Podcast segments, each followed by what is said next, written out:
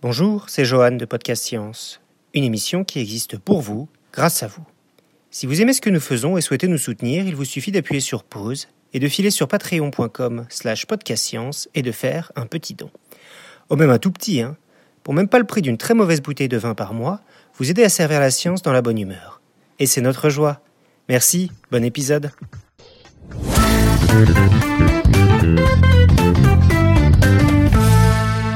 Ici, à Podcast Science, on vous parle de tout.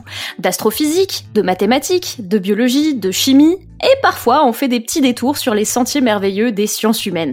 L'histoire, l'archéologie, la sociologie. Et il est des détours plus dépaysants que d'autres. Après vous avoir emmené au fond de nos bouches avec Christian Belair dans l'épisode 385 pour découvrir ce que sont les dents, ce soir on vous emmène dans le passé, pour découvrir ce que les dents peuvent nous dire sur celles et ceux qui nous ont précédés. Bien plus que de simples outils pour mastiquer, les dents sont des mines d'informations sur les humains qui les ont eu en bouche, et c'est Perrine Munaro qui sera avec nous ce soir pour nous le démontrer. Nous sommes le 13 novembre 2019, vous êtes dans l'épisode 391, bienvenue sur Podcast Science.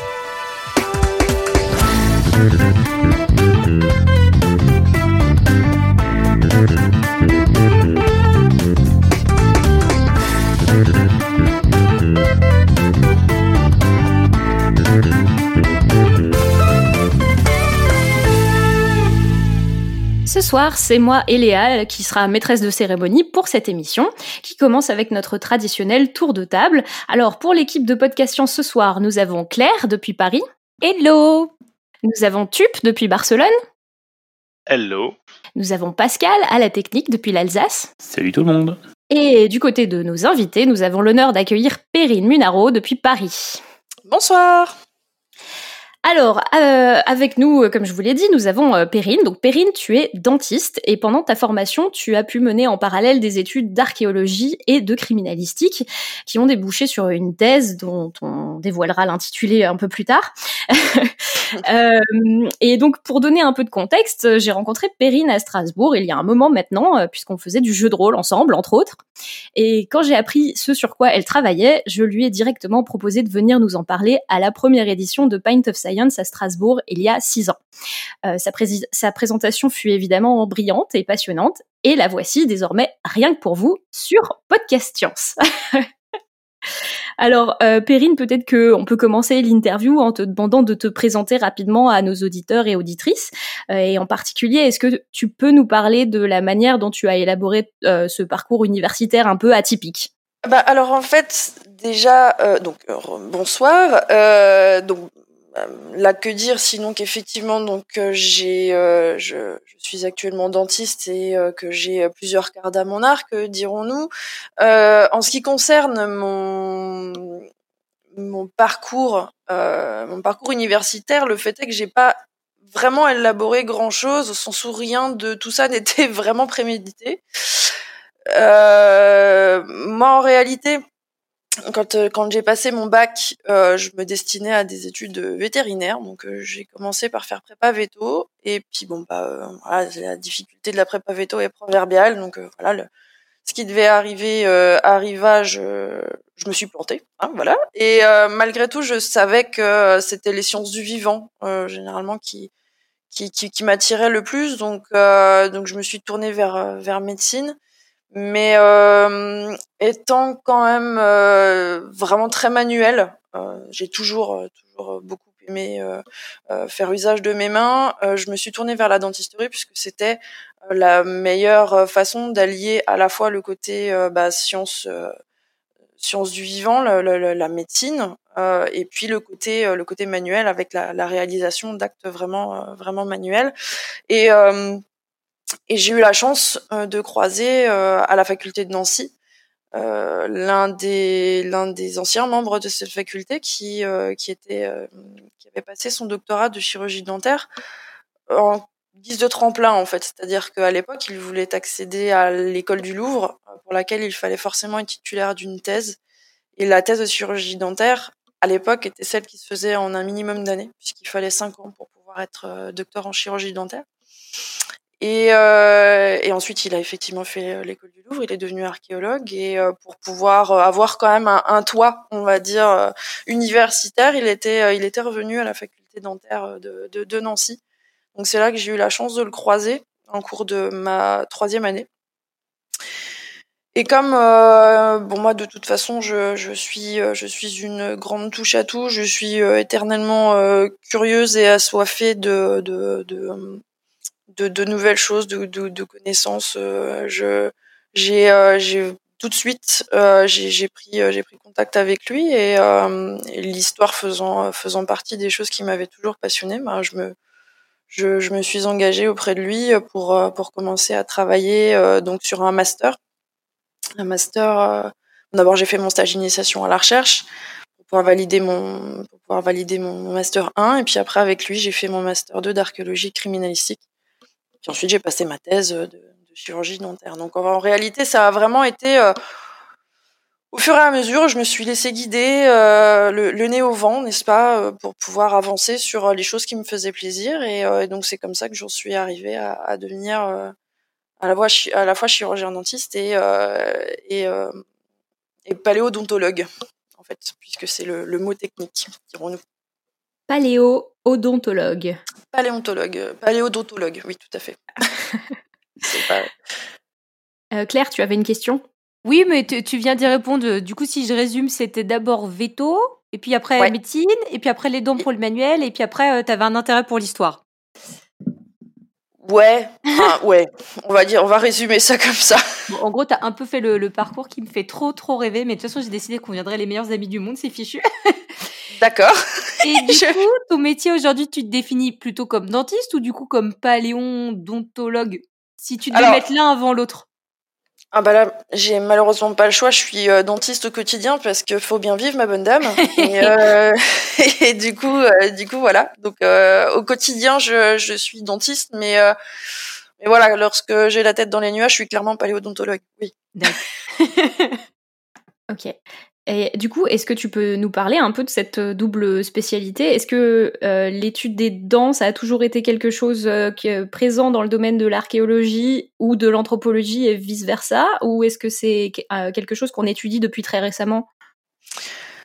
Alors déjà, dans l'archéologie en elle-même, l'archéologie funéraire, c'est une construction relativement récente, puisqu'elle a été elle, elle est vraiment passée à la postérité euh, grâce aux travaux de Henri Dudet, euh, qui a rédigé des, des, des, ouvrages pour normaliser, on va dire, les, les techniques et euh, les protocoles de l'archéologie funéraire. Et donc, bah, c'est à peu près dans les années 80. Donc, c'est vraiment extrêmement récent comparé à, à l'histoire de l'archéologie en elle-même.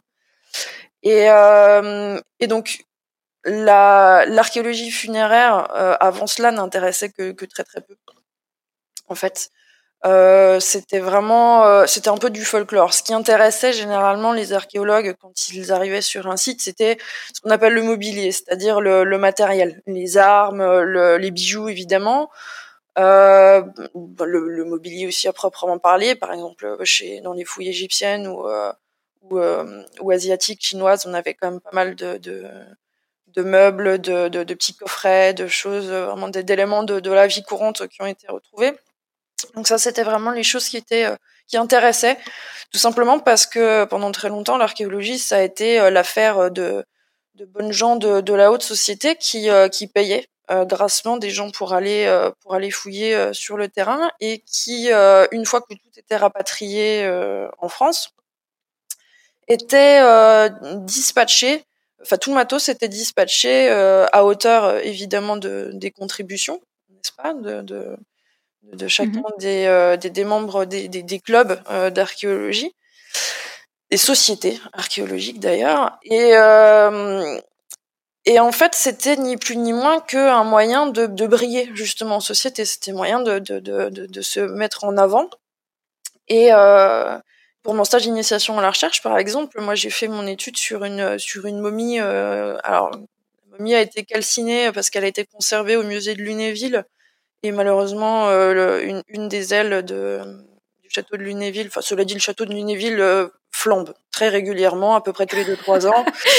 Et en l'occurrence, euh, en 2011, la, la, la, en 2001, pardon, la, la, la branche, la, enfin, l'aile dans laquelle était conservée la momie a pris feu, et, et donc j'ai pu j'ai pu étudier un petit peu cette, cette momie, puis retracer son parcours. Donc en fait, c'était une momie antinoéenne qui avait été allouée, on va dire, à, un, un, bourgeois de, de, de Lunéville, qui l'avait. En fait, la momie ne servait à rien d'autre qu'à faire beau dans son salon.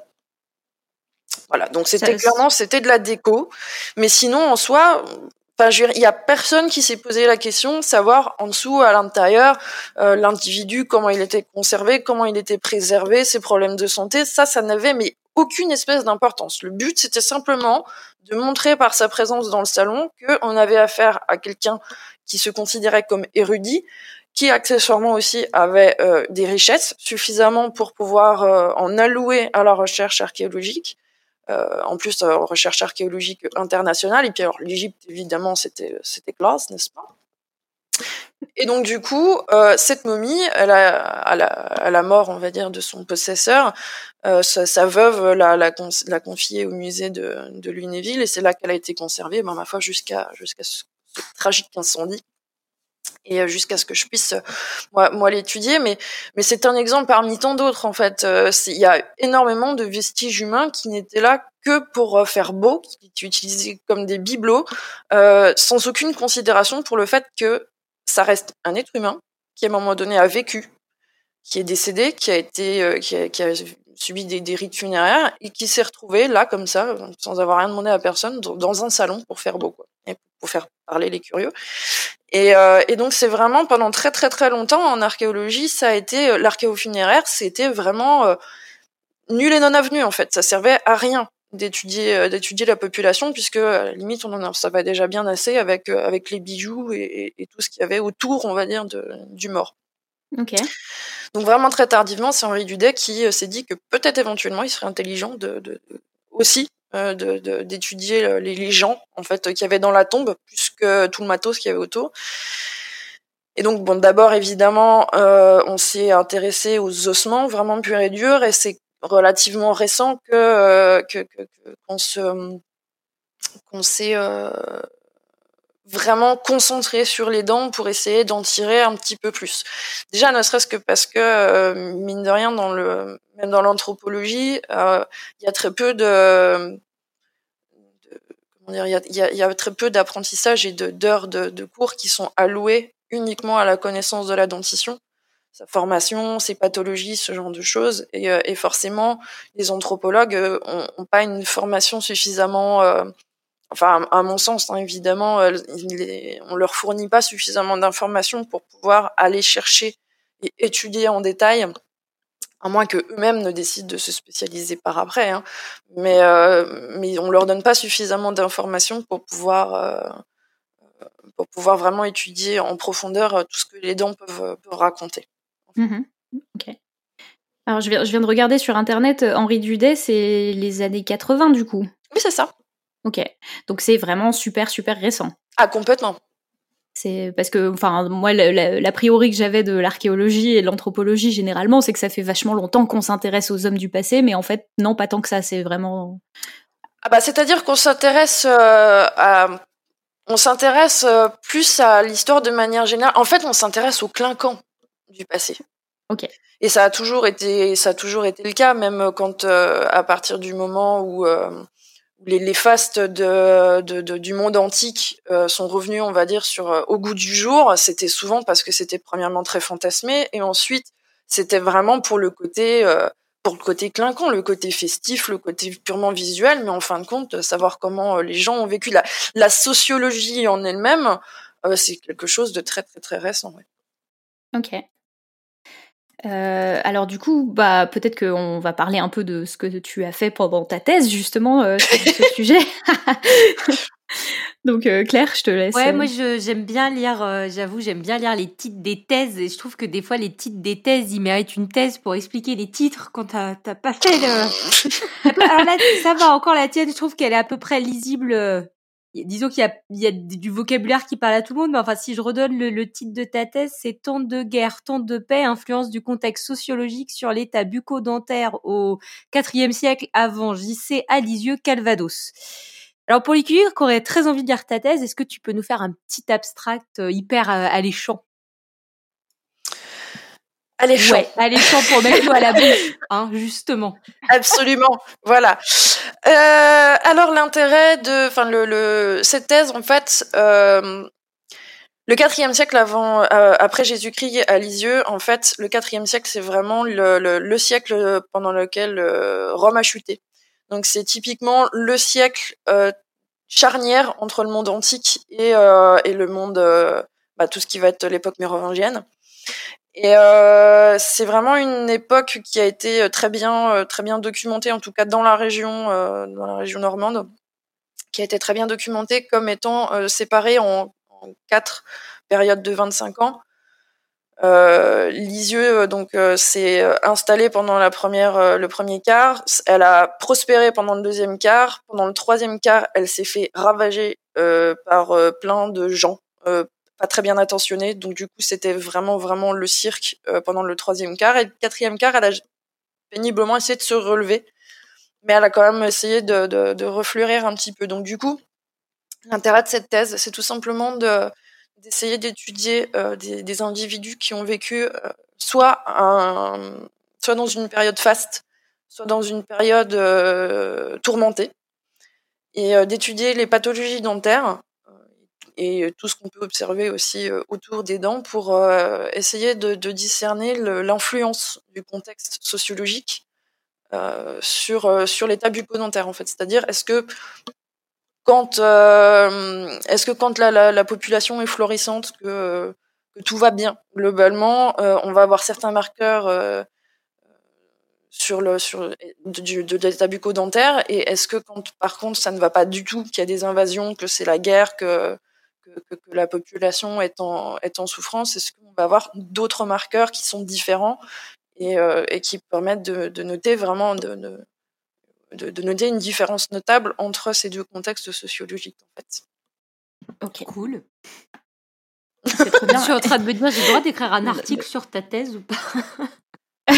J'ai une petite. Euh, oui, oui petite question, euh, curiosité, parenthèse, pour le titre euh, de ta thèse, euh, le, le, fait de commencer par tant de guerre, tant de paix, est-ce que c'est une référence à un autre ouvrage ou une référence littéraire ou c'est juste... Euh... Ah non, pas du tout, c'est juste... Voilà. Je me suis dit peut- être que tu voulais faire un, une petite référence guerre et paix. Non, non, pas du tout. Je... Très bien euh, bah alors, du, du, coup, en préparant l'émission, euh, je, suis, je suis allée lire ta thèse et en fait, en lisant le premier, enfin l'introduction, euh, enfin j'ai un passage que j'ai lu euh, qui, qui m'a fait euh, un peu un peu réfléchir. Alors, je, je, me permets de citer ta thèse du coup. Et je t'en prie. Au, début de, de l'intro, tu dis la présence de chirurgiens dentistes sur les chantiers de fouilles ou parmi les équipes d'anthropologie de laboratoire est anecdotique. Pourtant, la dent est un élément fondamental de la vie. L'alimentation y laisse des traces. Elle entraîne douleur et parfois complications infectieuses. Elle peut influer sur le corps autant que euh, le corps peut influer sur elle. Elle est un moyen particulièrement efficace d'obtenir des réponses à certaines questions anthropologiques et notamment au sujet du contexte sociologique dans lequel s'est inscrite la vie des individus d'une population donnée. Et alors, quand j'ai lu ça et que j'ai réfléchi un peu, c'est vrai que ça m'a paru tellement évident de se concentrer sur la dent. Donc c'est encore plus surprenant que tu me dises que ça, se fait depuis très peu de temps. Alors euh, à, à, ce propos-là, est-ce que tu peux du coup nous expliquer quel type d'informations justement on peut extraire d'une mâchoire sur un site archéologique et quelles sont les informations les plus importantes selon toi? Euh, alors des informations déjà il y en a il y en a plein il y en a vraiment vraiment plein. En fonction de ce qu'on veut bien se donner la peine d'aller chercher euh, les informations les plus importantes euh, en réalité ça va dépendre un petit peu ce qu'on cherche et ce qu'on a envie de mettre de mettre en exergue.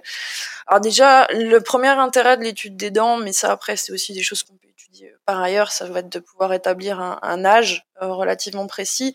Alors l'âge va être particulièrement euh, précis à partir du moment où on se situe sur un individu qui a moins de 20 ans, euh, puisque vraiment on a un échelonnement de, de l'apparition et de la mise en place des dents euh, qui, est, qui, est relativement bien documenté. Mmh. ça c'est vraiment, on va dire, c'est ce qu'on a, ce qu'on voit tout de suite en, en, observant les dents. Après, on va aussi mine de rien avoir une idée sur un état de santé général, parce que si on se retrouve avec une belle mâchoire, avec des des belles dents qui sont en bonne santé, bon, a priori, euh, on va quand même imaginer que l'individu était en relativement bonne santé.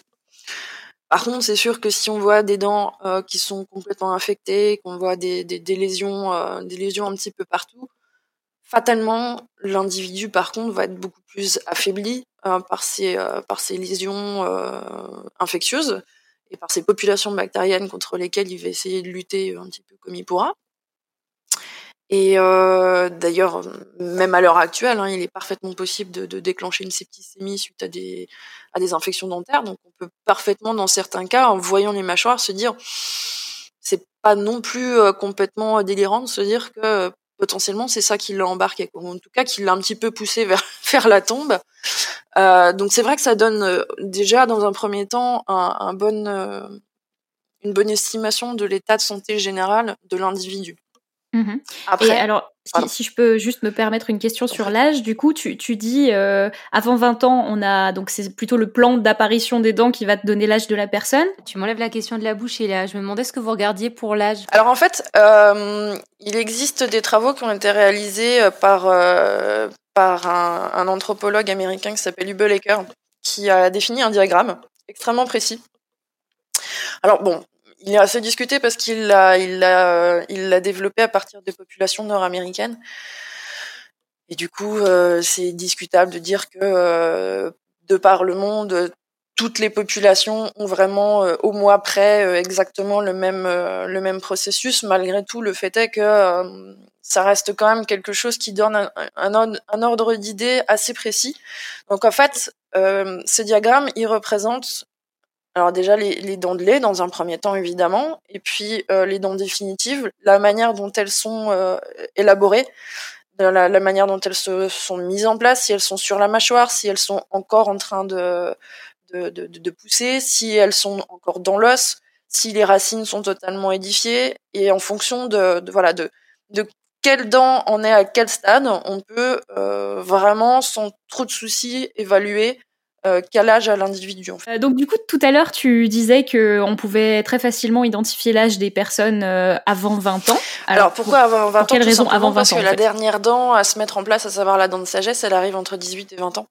Et une fois qu'elle est en place, euh, c'est la toute dernière à vraiment à vraiment se mettre en place. Donc tu vois qu'elle est sur l'arcade, il n'y a plus de progression, il n'y a plus de modification normalement. Donc à partir de ce moment-là, en fait, on est on est on n'a plus de, de, de, de modification de stade de dentition euh, qui nous permettent de, faire une différenciation euh, entre, euh, entre une année et la suivante en fait.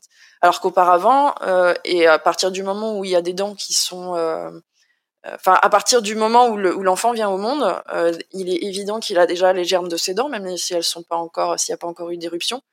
Donc de, de, de sa naissance jusqu'à l'éruption de sa, de sa dent de sagesse, euh, chacune des dents va progresser, venir se mettre en place.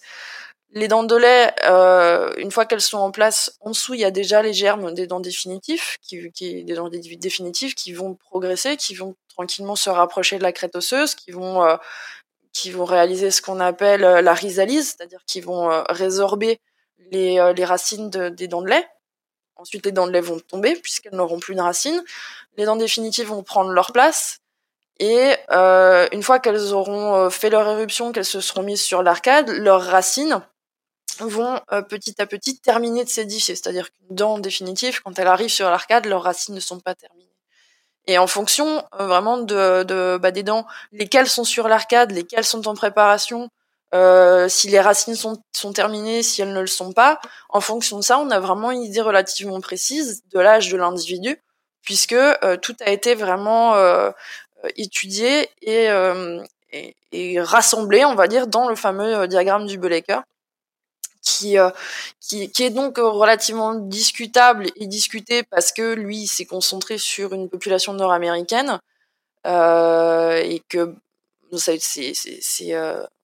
il est évident qu'on peut considérer comme relativement cavalier d'extrapoler à la population euh, humaine mondiale, mais malgré tout, ça donne quand même euh, force est de constater que, à part peut-être à quelques mois après, ça reste d'une acuité assez euh, assez intéressante et, et, ça donne des informations assez précieuses. Et donc cette échelle, euh, elle date de quand à peu près? Euh, Hubelaker, que je dise pas de bêtises, ça a ouais. dû être fait dans les dans les années 60. Euh, je vais je vais vérifier. toc, toc, toc, les années 70 plutôt. Ok, années 70. Donc à partir de là, on a précisément un timing de développement des dents qui permet du coup de dater l'âge des individus avant 20 ans. Et, du coup, après, 20, ans, est-ce qu'il y a des méthodes pour faire ça étudier, Alors en se basant uniquement sur les dents, on va regarder un petit peu l'usure euh, des dents, savoir si elles ont euh, l'air d'être toutes jeunes, toutes neuves, euh, ou si elles sont complètement usées, aura, aura de la gencive. Évidemment, on va, on va avoir quand même une estimation, même si c'est quelque chose de d'assez assez flou. Euh, en anthropologie, par contre, ce qu'on va étudier, c'est euh, le, pourcentage de fermeture des sutures crâniennes. C'est-à-dire que le, crâne est constitué de différentes plaques osseuses qui sont euh, reliées entre elles par, des articulations un petit peu particulières, ce qu'on appelle des, des synchondroses. Donc en fait, le principe, c'est que elles sont emboîtées les unes dans les autres et on a un cartilage qui fait une suture entre chacune de ces pièces. Ce cartilage, en fait, il s'ossifie tout au long de la vie jusqu'à arriver à peu près aux alentours de 75 ans où là euh, chacune des sutures est complètement fermée. Donc euh, on a pareil, on a des diagrammes, euh, des, tables, un petit peu des, tables de d'études de chacune de ces sutures pour voir à quel pourcentage elles sont fermées et ça va donner une évaluation de, de l'âge de l'individu en fait. Du coup, c'est intéressant, tu es en train de dire que finalement, tu t'intéresses surtout aux dents, mais on, regarde l'ensemble de l'individu, on s'intéresse pas uniquement aux dents. Bah oui, parce que euh, aussi vrai que la dent fait partie de l'individu, euh, l'individu n'est pas constitué que de ses dents. Donc c'est vrai qu'on va chercher souvent des, euh, des recoupements d'informations entre ce qu'on observe sur les dents et ce qu'on observe sur l'individu au sens large ça fait sens.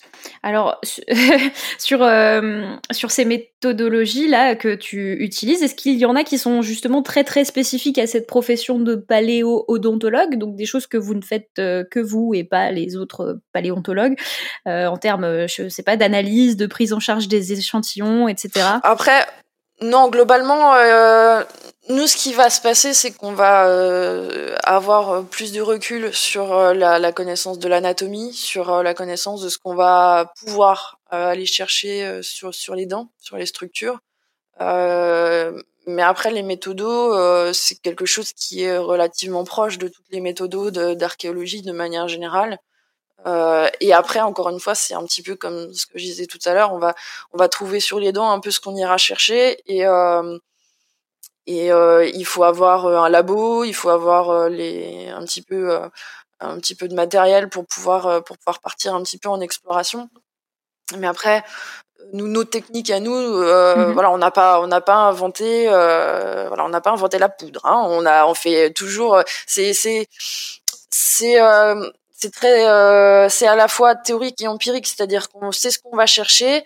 Parfois, il faut savoir faire preuve d'ingéniosité, il faut essayer de s'adapter, il faut essayer d'aller, euh, d'aller un petit peu, euh, d'aller, d'aller se creuser les méninges pour, pour trouver des bonnes méthodes pour pouvoir observer ce qu'on, ce qu'on souhaite aller chercher en fait. Mmh alors, euh, tu, on, va mettre une photo dans la chatroom d'un chantier euh, sur lequel tu étais. Du coup, c'est une photo de. Alors, en fait, c'est euh, c'est un chantier que j'ai visité. C'est un, chantier que j'ai visité. C'est une église normande avec une nécropole à l'intérieur qui qui s'étendait. Alors, de mémoire, c'était du 10e au au 16e ou 17e. Il y avait il y avait plusieurs individus et il y avait il y avait à la fois du il y avait à la fois du médiéval et à la fois à la fois du moderne donc du coup c'était euh, voilà c'était donc individu, tu parles des squelettes, tu parles pas des archéologues sur le site. non, non, non, non, je ne parle pas des archéologues euh, sauvages. Euh, le, en fait, ce qui, j'avais utilisé cette euh, cette image, donc cette euh, cette jolie euh, ce joli fond d'église creusé avec tout le dallage qui a été qui a été enlevé, et puis donc où on voit les fondations des, enfin, on voit les murs de fondation qui émergent un petit peu du, sol, et puis des archéologues qui sont qui sont en train d'étudier un petit peu tout ça. j'avais j'avais utilisé cette image pour illustrer en fait les, les, les difficultés du terrain euh, et de, comment dire de, l'état dans lequel on va retrouver euh, les individus euh, qui ont été inhumés. en fonction de l'état du sol. Là, en l'occurrence, ce qu'on peut deviner en regardant un peu les murs de, l'église et puis un petit peu l'état du sol, c'est que c'est un environnement qui est extrêmement humide. Et donc du coup, quand on a énormément d'humidité, forcément, on va avoir un petit peu plus de mal à avoir une conservation optimale euh, de, des restes des restes osseux. Et, et ce qui fait que mmh ce qui va se, ce qui va disparaître généralement dans ces moments-là, que ce soit purement euh, à visée odontologique ou que ce soit à visée euh, anthropologique de manière plus générale, c'est tous les os les plus fins en fait vont se dissoudre. Et, euh, et nous, en tant que en tant que paléodontologue, ce qui nous embête, c'est que euh, autant la mâchoire du bas est extrêmement dense solide et euh, a énormément de mal à complètement se disparaître en fait euh, au cours du temps, autant l'os maxillaire, donc la mâchoire du haut, c'est euh, c'est un os qui est extrêmement fin, c'est du papier de cigarette.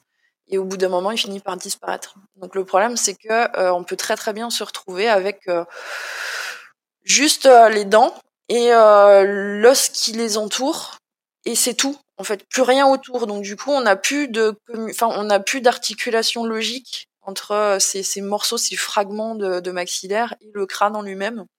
Donc mmh on peut pas étudier l'occlusion, on peut pas. Donc l'occlusion, c'est la manière dont dont on serre les dents.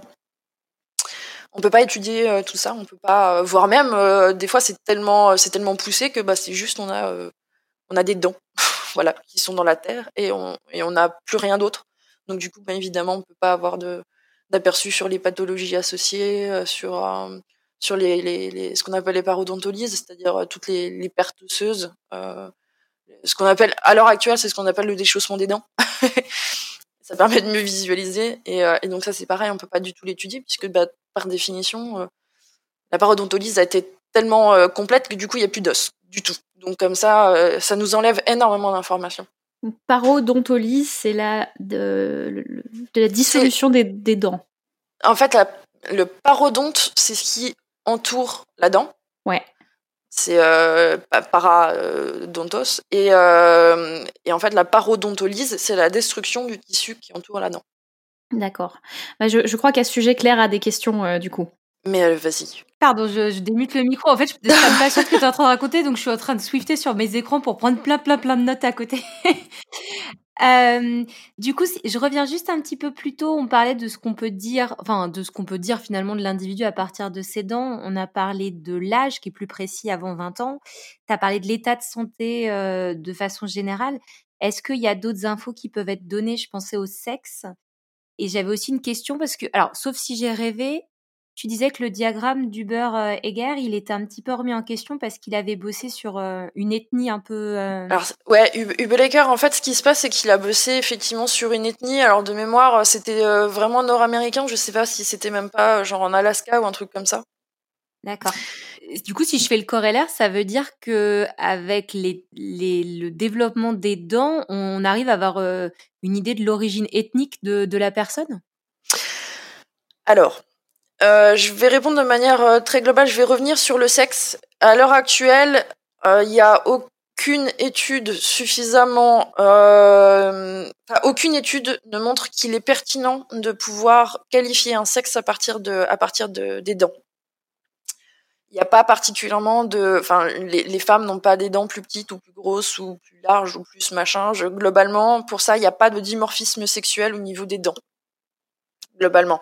Donc on va plus éventuellement se fier éventuellement à, hum, l'anatomie de l'arcade, c'est-à-dire est-ce qu'on a euh, vraiment une une mâchoire très puissante, est-ce qu'on a euh, est-ce qu'on a une, face qui est relativement menue ou plutôt ce genre de choses.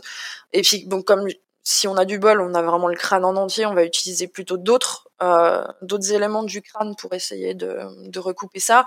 Mais à l'heure actuelle, en anthropologie, la seule chose qui permette euh, de, de manière euh, validée euh, par, par, on va dire, les anthropologues de manière générale, la seule chose qui permette de, de valider le sexe observé, c'est l'étude de l'échancrure ischiatique au niveau du bassin.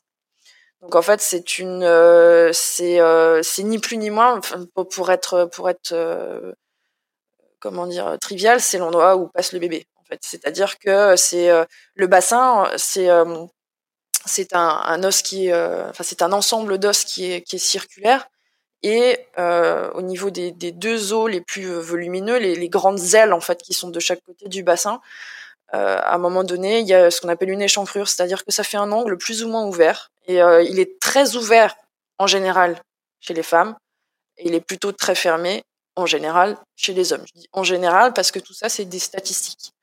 Et donc, on va étudier des angulations, des mesures. On va faire euh, vraiment, on va faire plein de mesures au niveau du bassin, et on a des, des logiciels qui nous permettent de de faire des recoupements et du coup de donner une estimation à euh, tant de pourcents euh, près euh, du sexe de l'individu. Et c'est vraiment la seule chose à l'heure actuelle qui soit vraiment euh, reconnue euh, comme étant un élément de, de, de, détection et d'établissement du sexage en fait de l'individu.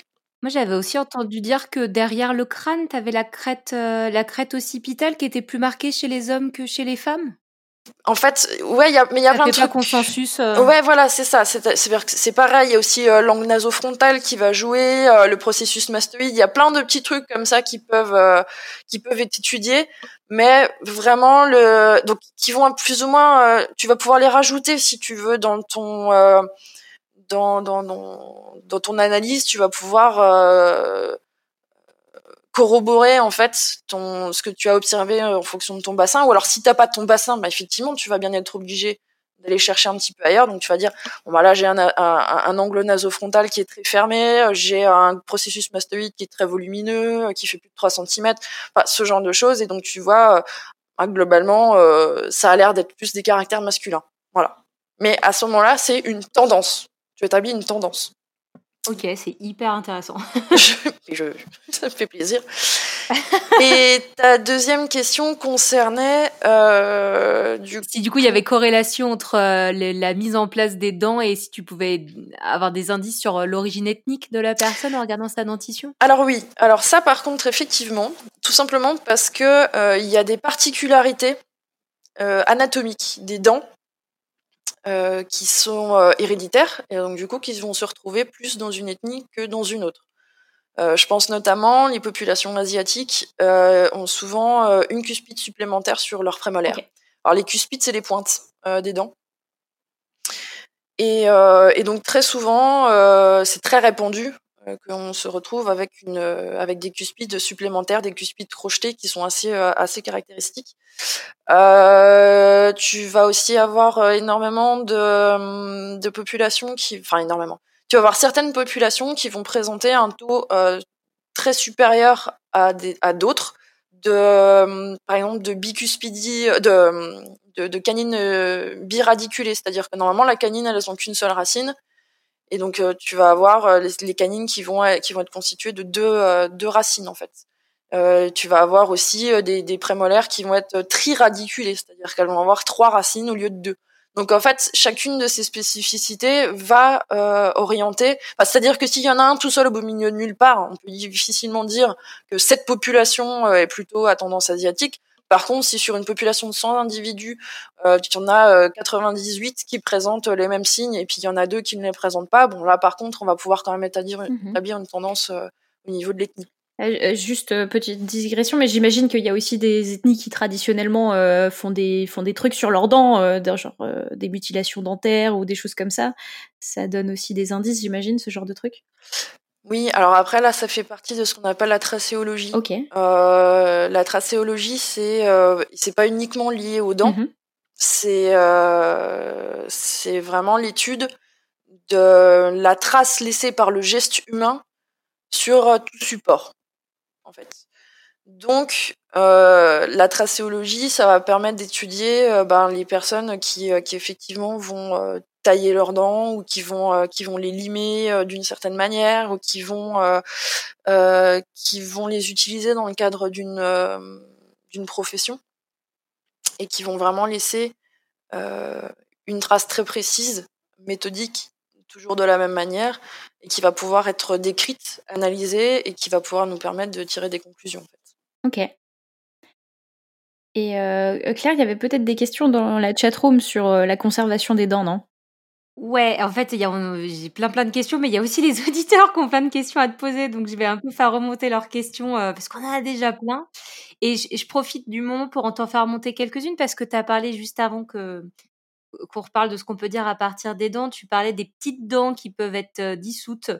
Alors du coup, on a 3, 4, 5 qui... Non, c'est lui qui nous demandait... Non, c'est Max et la vie. Les dents, c'est très solide et c'est difficile à détruire, mais est-ce que ça se dissout bien dans l'acide? Et il nous précise que la question est pour un ami. Alors, euh, tu pourras dire à ton ami, euh, cher ami, euh, que il suffit qu'il picole du coca pour qu'en l'espace d'un an, il ait plus de dents.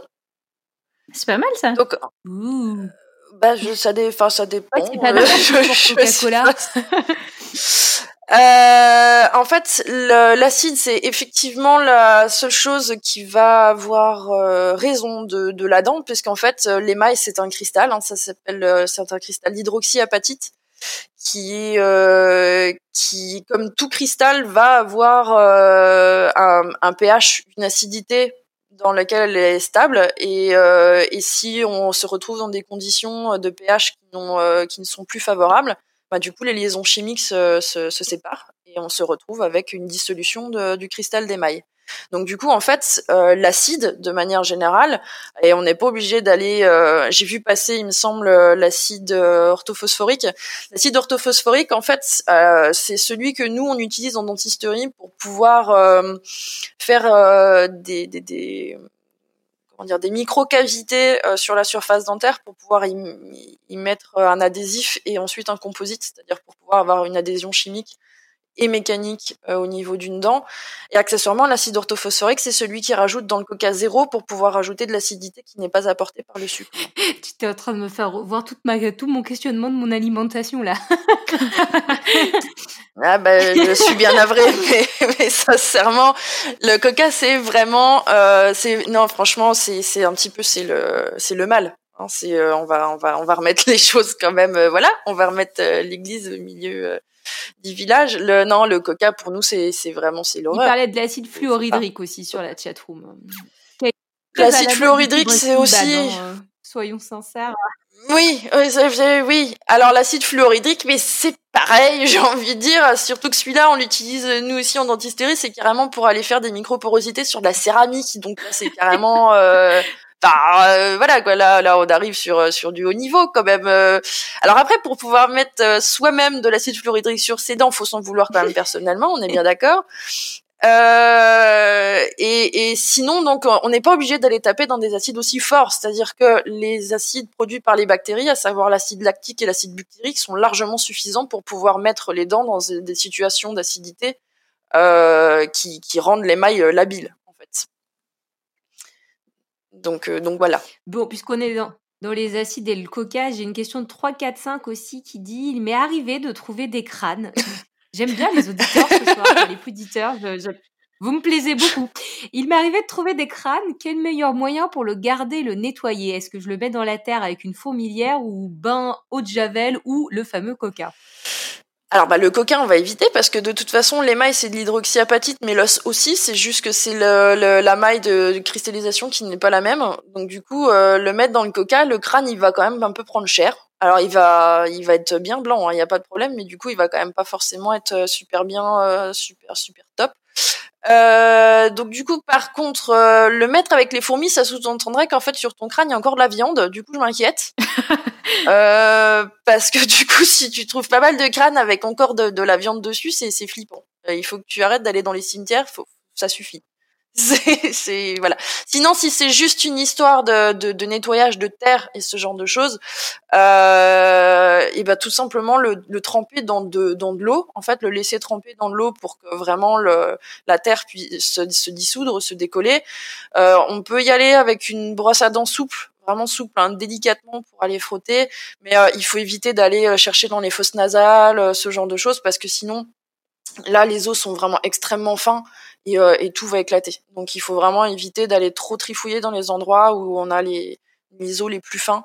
Donc typiquement c'est les os euh, c'est les os de la fosse nasale qui sont les, les plus fins et qu'il faut éviter d'aller euh, d'aller embêter avec avec la brosse à dents. Il vaut mieux, voilà, tout simplement le laisser tremper, le laisser dissoudre tranquille, euh, un petit peu le, voilà, quand il est bien trempé dans l'eau, que ça a bien eu le temps de, de, de, de dissoudre et de ramollir la terre, secouer un petit peu pour essayer de décoller vraiment tout doucement dans les endroits où l'os est bien solide, mais où on a des, des, des morceaux de, de, terre qui sont un petit peu trop euh, un petit peu trop dur, ben voilà, avec la brosse à dents, décoller ça délicatement. Et puis après, tout simplement le faire sécher. Une fois que le c'est sec, de toute façon, il est, il est à l'abri, hein, il, tient, il tient la route, il n'y a pas de souci. La petite recette de Perrine pour vos crânes le week-end à la maison. Pourquoi c'est pas ça comme émission à la télé le dimanche euh, encore peut-être quelques questions. On était sur les ethnies. Il y a aussi 3, 4, 5 qui est particulièrement en forme ce soir, qui dit que la variabilité génétique, elle est supérieure dans l'Afrique que dans le reste du monde. Est-ce que ça veut dire que la variabilité est aussi plus importante en nombre de cuspides que juste entre ethnies type asiatique? Alors là, du coup, je vais être honnête, euh, je suis pas suffisamment spécialiste en ethnie euh, africaine toute confondue pour pouvoir euh, vraiment répondre à cette question. Euh, après, c'est pas pas impossible qu'effectivement, vu que la, variabilité génétique est quand même euh, est quand même plus poussée, qu'on ait des, des variations morphologiques. Alors après, euh, tout ce qui est la cuspide supplémentaire, c'est vraiment vraiment vraiment propre aux populations asiatiques. Par contre, il y a tout un tas d'autres manières d'avoir des variations des variations au niveau dentaire en fonction de, du volume dentaire, en fonction de la forme, en fonction de, tout un tas de choses. Donc euh, franchement, c'est pas du tout impossible, mais je vais pas, je vais pas dire euh, dire des bêtises. Je suis pas spécialiste des populations africaines, donc je ne saurais pas répondre vraiment en détail à, à cette question. Mais euh, mais pas du tout impossible qu'effectivement il y ait encore plus de variabilité euh, euh si on fait des, statistiques de mesure des dents euh, de, de, de, volume des dents et de description vraiment de l'anatomie dentaire, qui est plus de variabilité d'un bout à l'autre de l'Afrique que, que, partout ailleurs dans le monde, effectivement. Ok. Alors, euh, bon, on a fait une petite euh, digression à travers le monde, du coup. Donc, euh, tu nous disais que dans ton travail, les caractères qui t'intéressaient, du coup, c'était donc la dentition des, individus, que ça pouvait renseigner sur l'âge, sur les éventuelles maladies. Donc ça, c'est, j'imagine, la partie plutôt évidente, que, qui se voit bien, quoi. Est-ce, qu'il y a des détails euh, un peu plus euh, microscopiques ou un peu plus poussés que tu peux, euh, tu peux tirer de ces dents et de ces crânes pour, tirer des conclusions sur, les choses? Alors, bah là, encore, il y a deux, niveaux d'études. Il y a la dent en elle-même et il y a toutes les choses qui sont autour. Donc, il y a quelque chose qui est, extrêmement précieux en dentisterie, c'est le tartre. Parce que le tartre, en fait, c'était, quelque chose qui s'élabore euh, de manière très lente, en fait, qui, euh, qui s'élabore par la calcification de la, plaque dentaire, c'est-à-dire euh, c'est la salive qui est muqueuse et qui va emprisonner en surface de la dent des débris d'alimentation évidemment, mais aussi des choses qui sont en circulation dans l'air, c'est-à-dire de la poussière, ce genre de choses. Et là-dessus, la salive va apporter aussi euh, du calcium qui va précipiter, qui va former euh, un, cristal, euh, le tartre en fait. Donc dans le tartre, on va avoir énormément d'inclusions. On va avoir des inclusions bactériennes et on va avoir des inclusions aussi d'éléments donc extérieurs, d'éléments du ce qu'on appelle du, du, paysage. Donc à partir de ces éléments-là, on va pouvoir faire de la, on va pouvoir faire de la, de la dendrologie, on va pouvoir faire de la carpologie. Donc la dendro et la carpo, c'est euh, l'étude des, euh, des fibres végétales et notamment des fibres de bois et euh, la carpo c'est l'étude du pollen en fait, des, des graines de manière générale. Et donc évidemment, après en études euh, microscopiques, ça nous permet de savoir exactement dans quel environnement évoluait l'individu. Et on peut très bien retrouver bah, de manière régionale en fait euh, des euh, reconstituer euh, en fonction des éléments qu'on retrouve dans le tartre. Et ben à l'époque de vie de ces individus, dans quelle situation ils vivaient.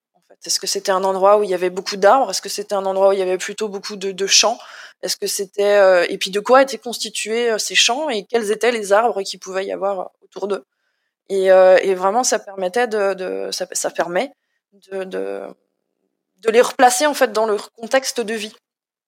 En fait, est-ce que c'était plutôt pastoral? Est-ce que c'était plutôt euh, boisé? Est-ce que c'était plutôt rien de tout ça et que c'était quelque chose de très sec avec avec des plantes qui n'ont vraiment rien à voir avec des plantes de, de la culture? C'est c'est vraiment une mine d'informations. Au niveau bactérien, c'est surtout parce que on a la possibilité de faire de, en fait des, des, des, des, cartes de traçage en fait euh, des, des, bactéries. À savoir qu'il y a des il y a vraiment typiquement des bactéries qui vont être endémiques d'une région plus que d'une autre. Euh, là, typiquement, euh, à l'heure actuelle, il est particulièrement connu que euh, on va avoir une bactérie euh, du, du, du, nord de l'Afrique qui est extrêmement euh, agressive euh, pour le pour le parodonte. D'ailleurs, on en revient là, qui s'appelle Actinomyces actinomycetum comitans.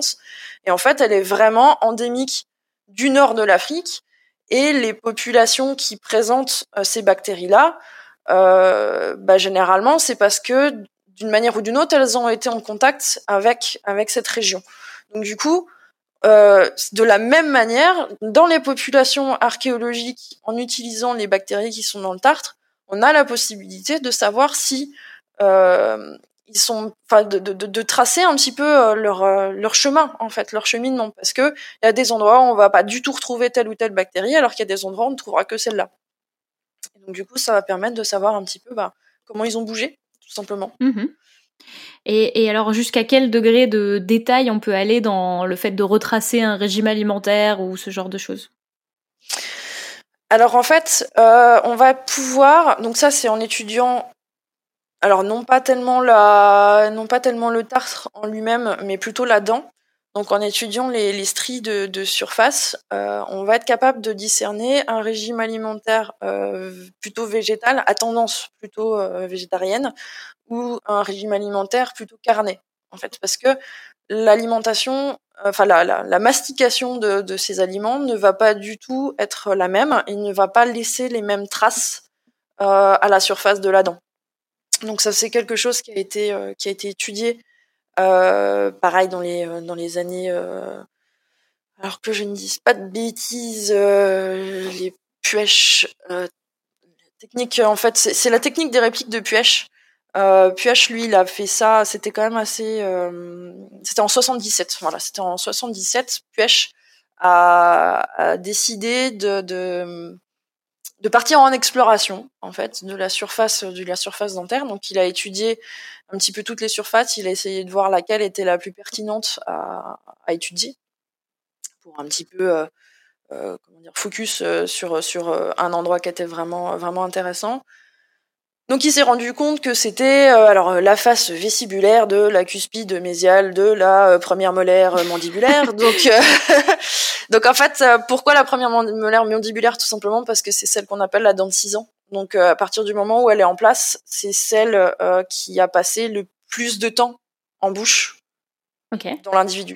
Voilà, c'est c'est vraiment la première molaire qui va arriver en bouche, la première, enfin la, la, première molaire mandibulaire, parce qu'en plus les dents mandibulaires arrivent avant les dents maxillaires. Mm. Donc la première molaire mandibulaire, c'est celle qui passe le plus de temps en bouche dans l'individu. Donc du coup, c'est celle qui va être la plus marquée, forcément. Et donc après, pourquoi euh, la face, donc la face vestibulaire, c'est-à-dire la face du côté de la joue, de la cuspide, de l'avant de la dent, bah, tout simplement parce qu'il a vraiment étudié le cycle masticatoire et il, est, il, a réussi à voir quelle était la surface qui allait être le plus souvent en contact de la dent antagoniste et donc du coup qui allait le plus être porteuse de, de, de, de, de ce côté euh, de, de, du broyage en fait de, de, de l'alimentation et qui va le plus porter les stigmates de, euh, de, de l'occlusion et de la mastication. Okay. Donc une fois qu'il a étudié tout ça, il s'est dit que il allait falloir quand même essayer de, de, voir un petit peu plus clair là-dedans.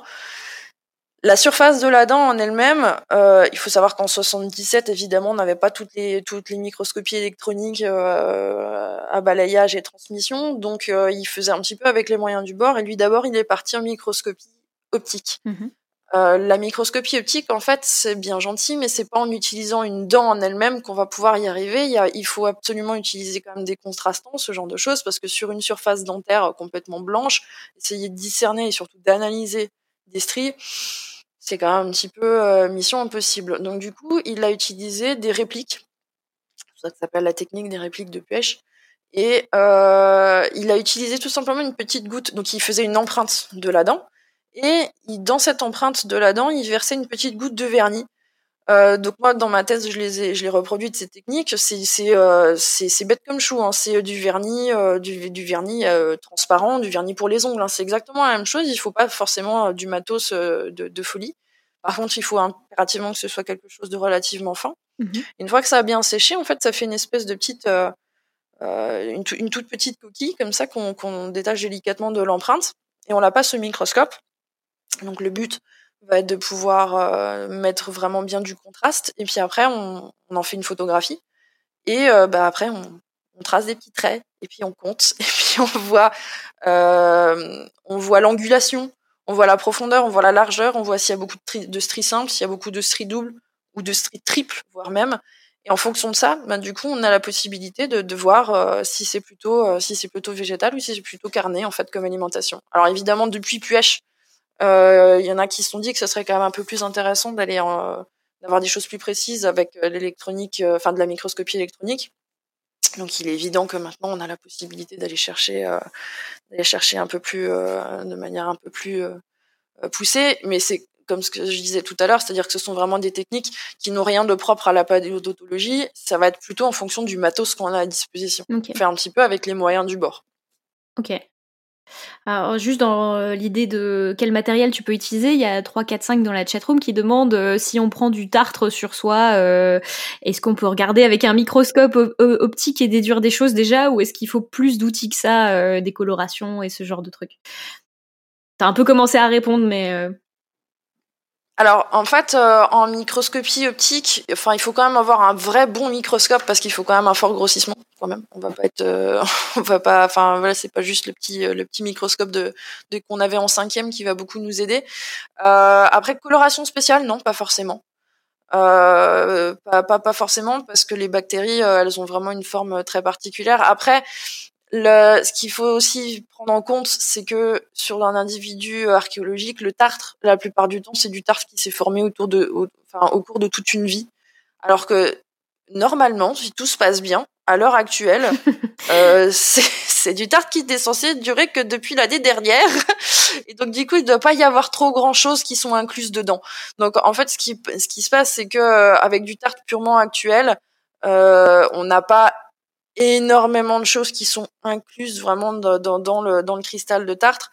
Et déjà, en fait, il faut euh, donc il faut dissoudre euh, délicatement le, le, le, cristal euh, le cristal calcique pour pouvoir mettre un petit peu ressort, faire ressortir tout ce qu'il y a à faire ressortir. Mais sinon, normalement, les bactéries, à moins de vouloir vraiment faire une, une analyse bactériologique poussée où effectivement on va aller chercher à mettre en avant plutôt les grammes moins, les grammes plus et ce genre de choses. On va utiliser euh, des, colorations différentes pour pouvoir les mettre euh, les mettre en évidence. Mais globalement, euh, ce qui se passe, c'est qu'il n'y en aura pas forcément des tonnes parce que normalement, on n'est pas avec des, quantités de tartre suffisantes et surtout des quantités de tartre qui ont eu le temps d'incruster suffisamment de choses pour que ce soit vraiment probant. Mmh D'accord. Euh, il y avait quelques autres euh, questions dans la chatroom euh, à ce propos. Claire, tu veux les relayer peut-être? Oui, ça, c'était, euh, c'était des questions qui sont arrivées un petit peu plus tôt, mais toujours 3, 4, 5 qui demandaient au début bah, les dents de sagesse étaient. Alors, attends, c'est pas celle-là qu'il faut que je te lise maintenant. il y a trop de questions. D'accord. alors voilà, c'est 3, 4, 5 et finalement qui a posé deux fois la question qu'est-ce ah, qu'il peut faire s'il prend une dent de lait de son enfant? Est-ce qu'avec un microscope optique, il va voir les stries? Et après, qu'est-ce que ça va lui dire? Alors, donc les stries, vraiment les stries, elles sont là uniquement pour nous renseigner sur son régime alimentaire. Donc du coup, en fait, ce qui pourra, si, si vraiment il a envie de, de, de s'amuser, c'est euh, d'essayer de d'observer la corrélation entre bah, ce qu'il a donné à son enfant le régime alimentaire dont a priori il doit être au courant et euh, et la forme des, des stries qu'il va trouver en fait c'est vraiment de de bah de, s'amuser à pouvoir mettre en, en, parallèle en fait le régime alimentaire connu et de voir exactement quelles euh, quelles euh, stries sont observables donc en fait Donc c'est pas directement à même la dent, hein, comme je disais tout à l'heure. Il faut faire une petite euh, une petite réplique.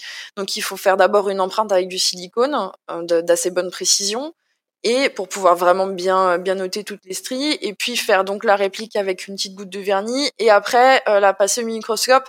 Moi à titre indicatif, j'étais j'étais j'ai pris mes j'ai pris mes mes, mes clichés à x50 en fait. Okay. Donc euh, voilà, ça permet de, de, de visualiser, euh, d'avoir suffisamment de recul en fait pour avoir euh, un paysage d'ensemble et euh, et, euh, puis voilà. Alors après, par contre, ce qui se passe, c'est que sur une dent de lait, c'est un petit peu particulier parce que elles ont tendance à être beaucoup plus friables. Et je vais répondre à la question de Max et la vie juste après et euh, elles sont beaucoup plus friables et, euh, ce qui fait qu'elles vont euh, elles vont prendre elles vont être marquées de manière différente. Ce qui se passe aussi, c'est que les enfants souvent sont sujets à du stress, ils vont beaucoup grincer des dents et donc en fait ils vont faire disparaître un petit peu ces stries parce que les dents vont vraiment être meulées. Euh, les enfants en fait grincent énormément des dents la nuit. Et, euh, et, ce qui fait que les, les dents sont vraiment meulées. Donc euh, c'est c'est un peu particulier. Le cas de la dent de lait est un peu particulier pour étudier les stries mais ça n'empêche que par simple curiosité scientifique c'est parfaitement possible de faire une petite empreinte avec du silicone une petite réplique et puis de mettre ça au microscope et puis de voir un petit peu ce que ça donne Ouais, ok. donc, donc ça c'est intéressant. Ça veut dire que avec un moulage quelconque, on peut faire ça à la maison. Bah, euh, à condition d'avoir un bon microscope et puis de, de pouvoir euh, voir un petit peu. Mais sinon, ouais, clairement. Bah, ouais, ouais, 50 fois, c'est pas si, si grand. Enfin, si petit. Bah, après... ouais, après, après, il faut quand même. Euh, le, le but, si vraiment on veut pouvoir l'analyser, faut avoir, euh, faut avoir un appareil numérique qui soit qui soit mis dessus et pour pouvoir l'analyser après. Donc, si on a vraiment envie de, si c'est si c'est pour pouvoir vraiment faire une analyse et puis s'amuser à regarder un petit peu l'angulation, à compter vraiment les stries, faut pouvoir faire des clichés. Mmh Et euh, si, sinon, après, si c'est juste pour regarder, effectivement, ça, c'est vraiment, euh, pour le coup, il n'y a pas de, il y a pas. Si c'est juste pour observer, il n'y a pas besoin, dans tous les cas, d'avoir un labo, euh, d'avoir euh, un, un, un, labo d'anthropologie euh, en mode couteau suisse. Euh, non, il n'y a pas de problème. Et, et tu as d'autres recommandations de matériel do it yourself pour analyser les dents à la maison ou... Est-ce qu'on peut faire le week-end avec nos dents bah, je... Pour avoir nettoyé des crânes. Est-ce que ce qu'on peut faire pour les dimanches euh... pluvieux Eh ben, euh, qu'est-ce que je conseille pour les dimanches pluvieux? En fait, euh, c'est ouais, non, je, je suis en train d'essayer de, réfléchir à comment boîte de dents de lait pareil là. Je vais la regarder en me disant. Mmm. non, bah non, non c'est sûr. Bah après, euh, sur les, les, dents de lait, encore une fois, comme je le disais, c'est un peu particulier parce qu'elles, euh, elles, euh, elles, elles prennent vraiment le, le, le, Déjà, le cristal est bien moins élaboré, l'émail est beaucoup plus friable, la, la, construction est pas, est pas exactement la même, donc la dent en elle-même, elle, est, elle va plus marquer que, que, que les autres. Et euh, et puis elle va pas euh, elle va pas vivre de, de, de la même manière en fait. C'est un peu c'est un peu particulier quoi. C'est vrai que la dent de lait euh, mais mais mais il y a plein de choses qui peuvent euh, qui peuvent s'observer et, euh, et voilà. Alors après le dimanche pluvieux bah, il vaut mieux il vaut, vaut mieux en avoir plusieurs à ce moment-là et puis s'amuser à faire des comparaisons et puis essayer d'étudier après le do it yourself le problème c'est qu'on peut avoir pas mal de choses qu'on étudie mais avec le avec des radios. Donc moi c'est pour ça que le do it yourself en étant dentiste bah, je pouvais les ramener au cabinet puis je leur faisais des radios ça me permettait de voir un petit peu les lésions osseuses et ce genre de choses. Euh, puis justement d'analyser on parlait tout à l'heure avec Hubel de, de, de, de la de l'édification radiculaire donc moi forcément avec ma, mes outils radiologiques ça me permettait d'avoir un petit peu plus d'informations quoi là par contre le do it yourself c'est quand même rare par contre d'avoir de la radio ouais, numérique dommage. à la maison euh, je, oui et euh, et euh, mais sinon simplement euh, de le d'étudier un petit peu les pathologies, d'étudier euh, d'étudier la manière dont les dents euh, ont réagi, de d'essayer de voir, de d'analyser. Euh, bah, on, on, voit, il y a une photo qui a été posée, euh, qui a été posée. Euh, si, si, je clique dessus, du coup, c'est moi, elle a changé. Tout le monde revoit la celle que j'ai que j'ai mise là, avec les, les, belles lésions infectieuses et la carie et euh, tout un tas de trucs. Alors la, la carie, oui, c'est donc on a une, un, un crâne complètement explosé, enfin la mâchoire toute creusée d'une grosse carie dans la chatroom. Alors en fait, là, sur la sur la radio, ce qui creuse l'os, c'est pas c'est pas une carie, c'est vraiment une zone infectieuse. Hein. C'est-à-dire qu'en fait, c'est euh, les bactéries qui euh, qui ont creusé et le système immunitaire qui ont essayé de se débattre contre elles. Donc en fait, cette destruction là, presque presque, c'est plutôt euh, un, un, phénomène auto-immun. Euh, c'est-à-dire que c'est le, les défenses immunitaires de, l'individu qui ont essayé de là du coup c'est la technique de, de réplique de poche, c'est ma petite empreinte. Mais euh, mais mais euh, la, lésion, vraiment l'espèce d'énorme cavité osseuse qu'on a au niveau de la mâchoire, c'est le système immunitaire qui a essayé de se débattre contre les bactéries contenues dans la racine qui est complètement éclatée. Par contre, on est bien d'accord donc qui a été vraiment euh, creusée par de la carie. Et en fait, si on regarde bien, la racine, en fait, elle a commencé à se faire expulser complètement. C'est-à-dire que la racine, elle est plus du tout au niveau où elle devrait être. L'os et de manière générale les tissus avoisinants euh, de la racine ont commencé un processus d'expulsion pour essayer de, de, virer cet élément qui est considéré comme du non-soi par l'organisme. En fait. Donc il y a vraiment un phénomène d'expulsion des racines qui ont été carriées, qui ont été tellement abîmées que du coup on essaye d'aller virer tout ça. Et si on regarde bien, en fait, cette dent a complètement, euh, c'est complètement fracturé effectivement.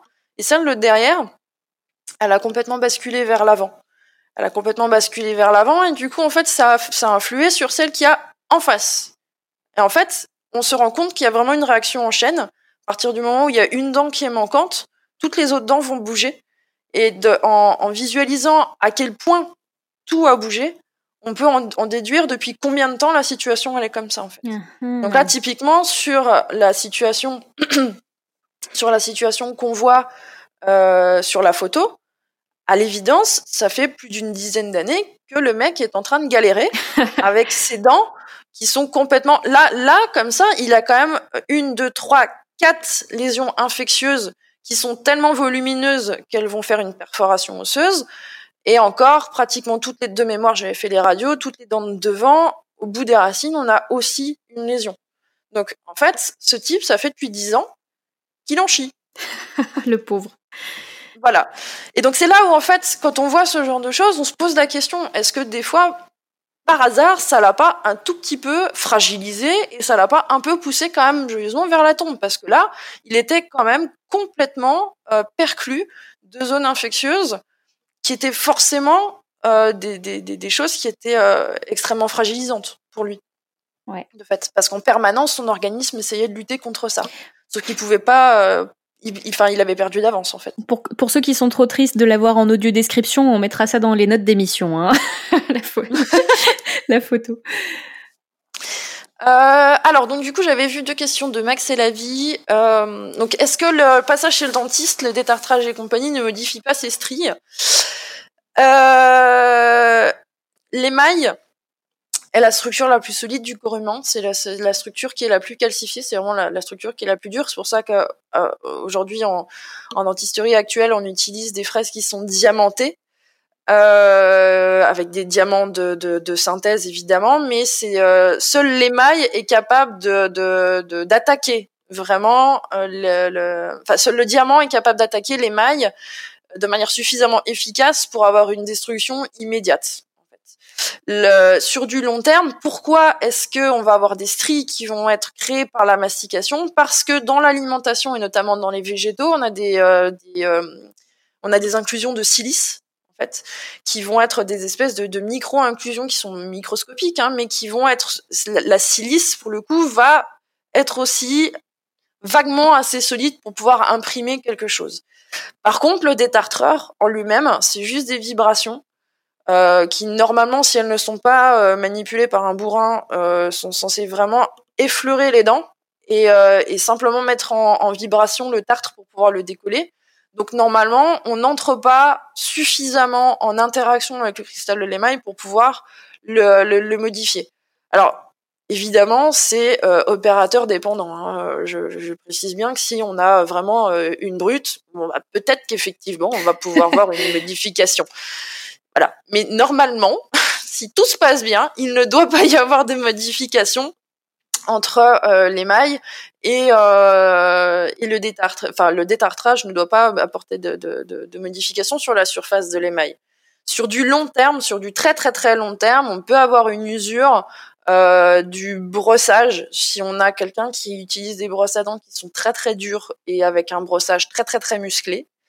Euh, mais en l'occurrence, ça va pas être à l'endroit précis qu'on utilise pour pouvoir étudier des stries, puisque euh, nous, on est vraiment sur la pointe de la cuspide, donc c'est vraiment au sommet de la dent, alors que les endroits qui vont vraiment subir l'usure, c'est l'endroit où l'émail est le plus fin, c'est-à-dire ce qu'on appelle le collet, c'est vraiment au ras de la gencive. Des gens qui vont avoir vraiment des gouttières qui vont être creusées au ras de la gencive, mais c'est parce que à cet endroit-là, très précisément, euh, le, le, le, cristal d'émail est extrêmement fin, et euh, voire même on est plus sur le sur le sément, c'est-à-dire la petite couche protectrice de la de la racine que sur le que sur l'émail en lui-même.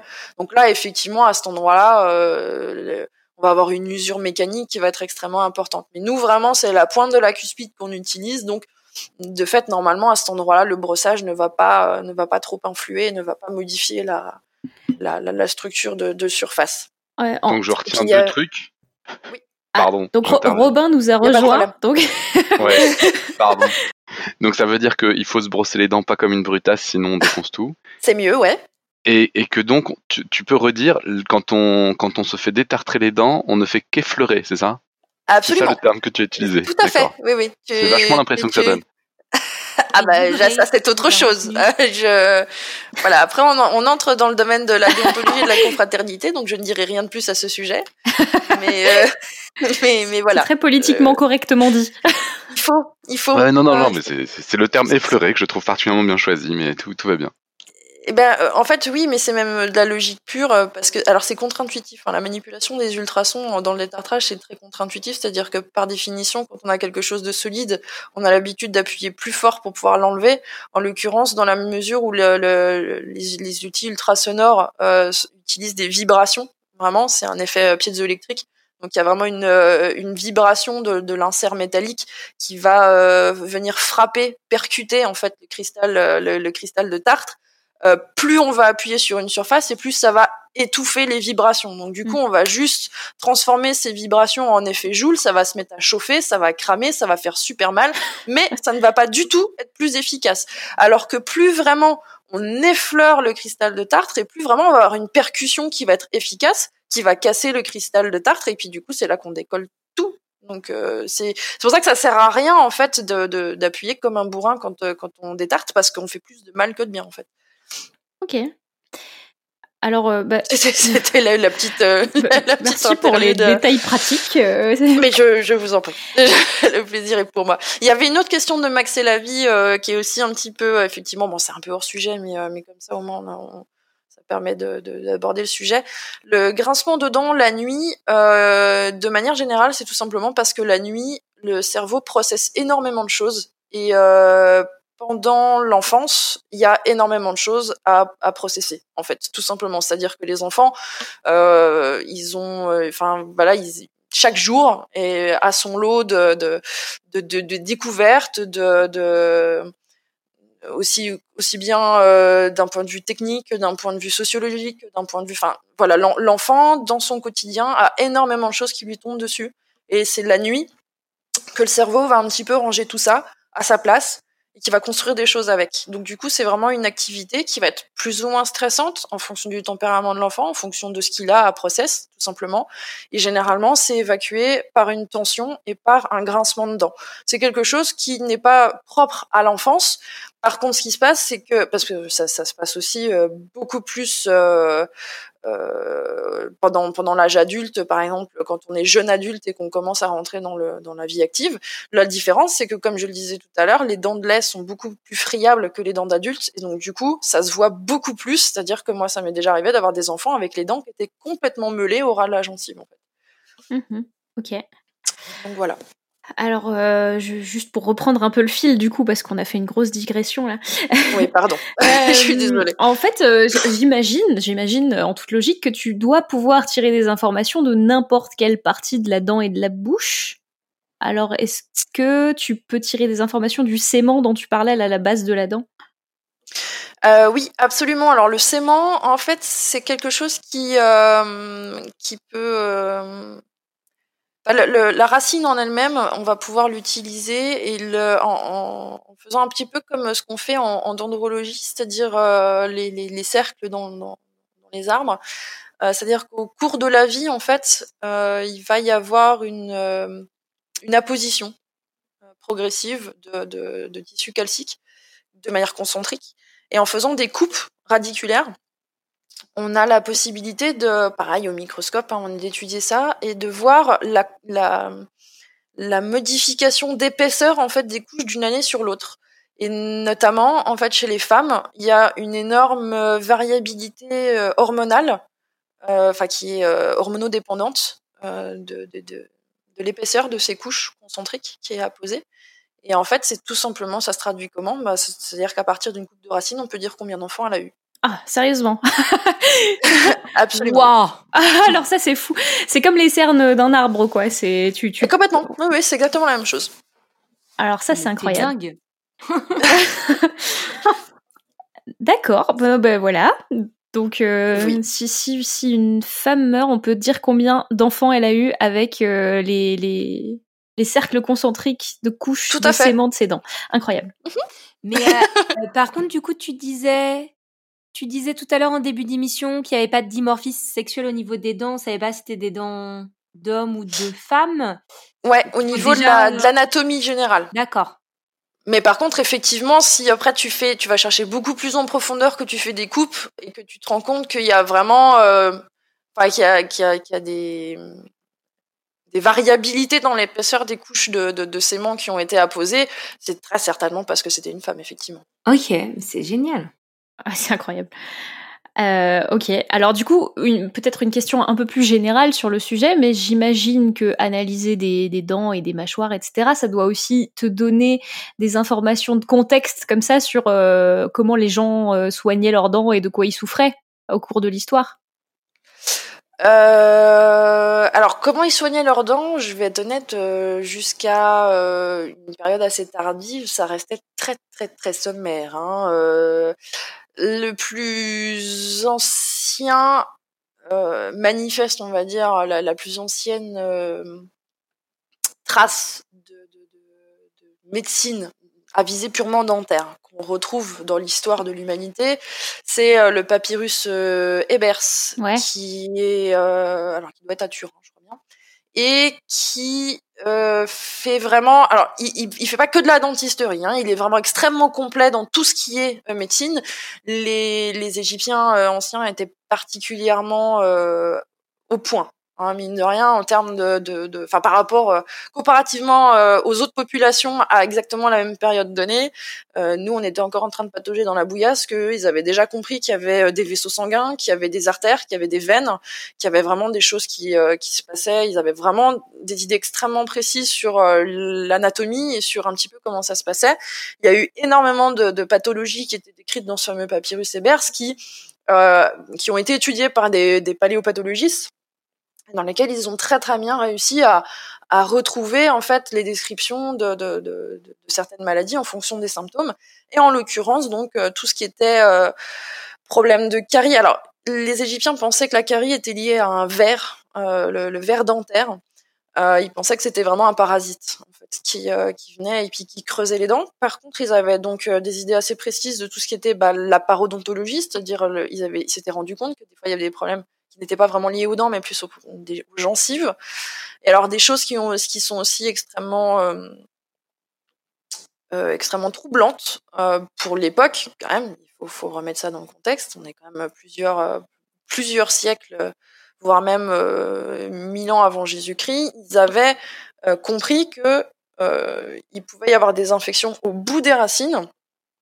Et on a trouvé des mâchoires avec la trace de de, de, de, ce qu'on appelle des résections apicales à l'heure actuelle, c'est-à-dire où ils ont vraiment creusé l'os en regard de la, de, la, de la racine qui était infectée pour pouvoir virer la partie infectieuse, en fait, directement. Alors, bon, je sais pas comment c'était vécu par le patient, hein, euh, ça c'est encore autre chose, mais ça n'empêche qu'ils avaient compris le principe des racines, qu'ils s'étaient rendu compte que euh, il y avait des endroits privilégiés dans lesquels se développaient les infections et que c'était à cet endroit-là qu'il fallait qu'il fallait agir. Donc ils avaient, euh, ils avaient vraiment très bien décrit tout ça dans le, dans le papyrus Ebers et euh, ils avaient aussi établi des, euh, ben, une liste de pharmacopées, on va dire, de choses de, de, de, choses à prendre, de, de traitements à prendre pour pouvoir essayer de se prémunir contre ça.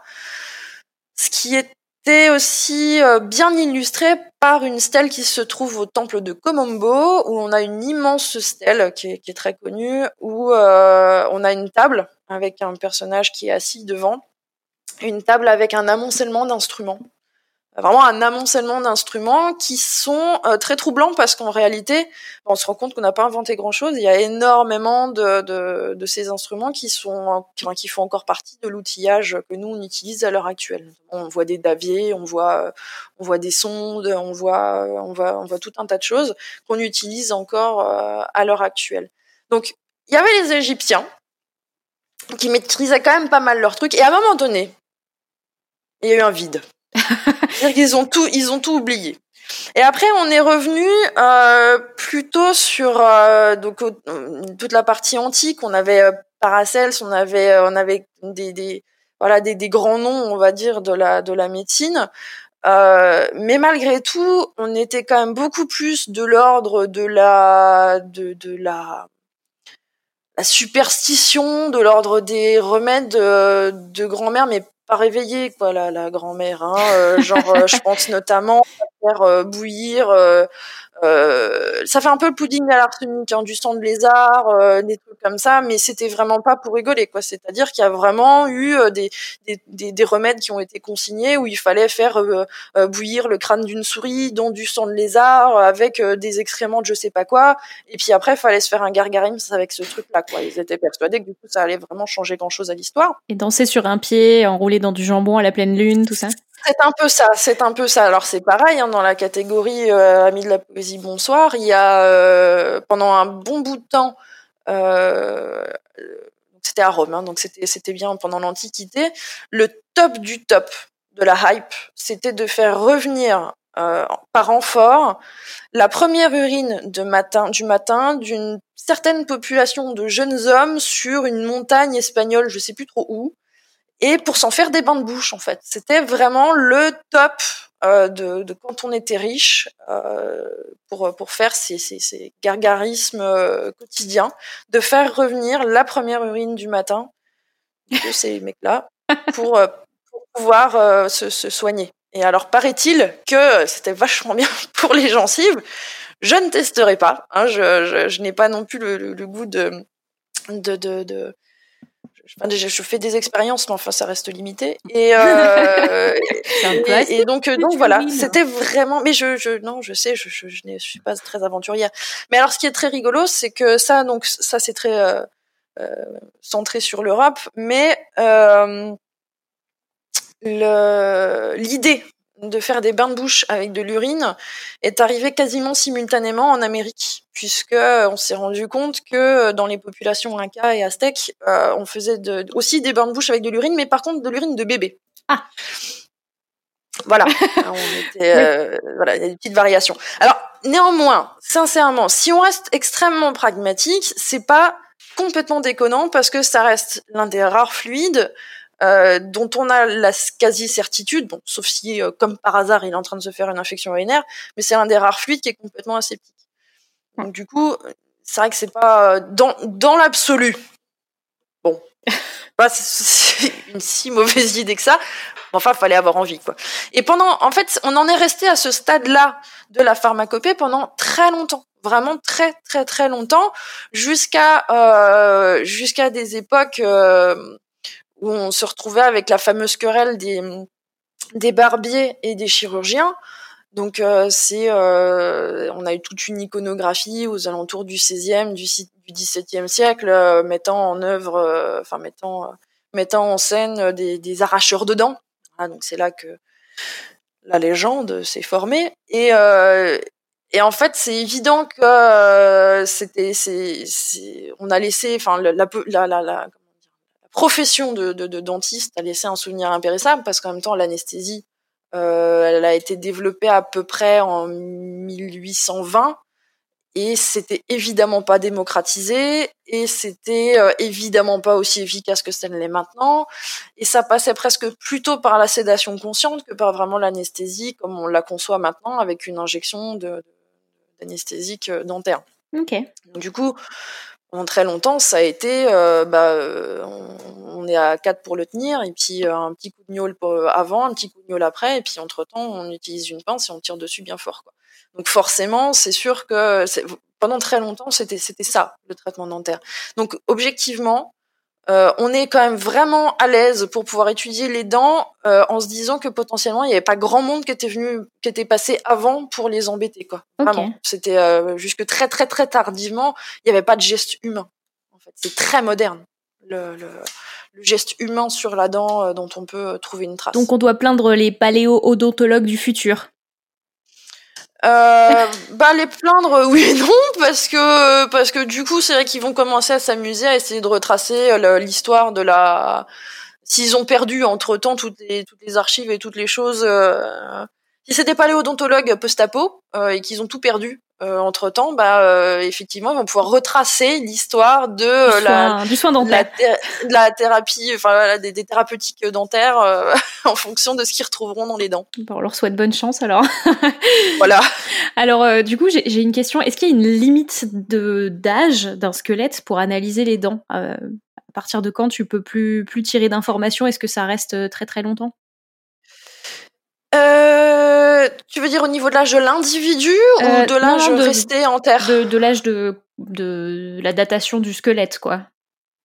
Ah, globalement, sauf si effectivement il a été euh, dans un milieu particulièrement acide euh, pendant sa conservation, euh, c'est très stable.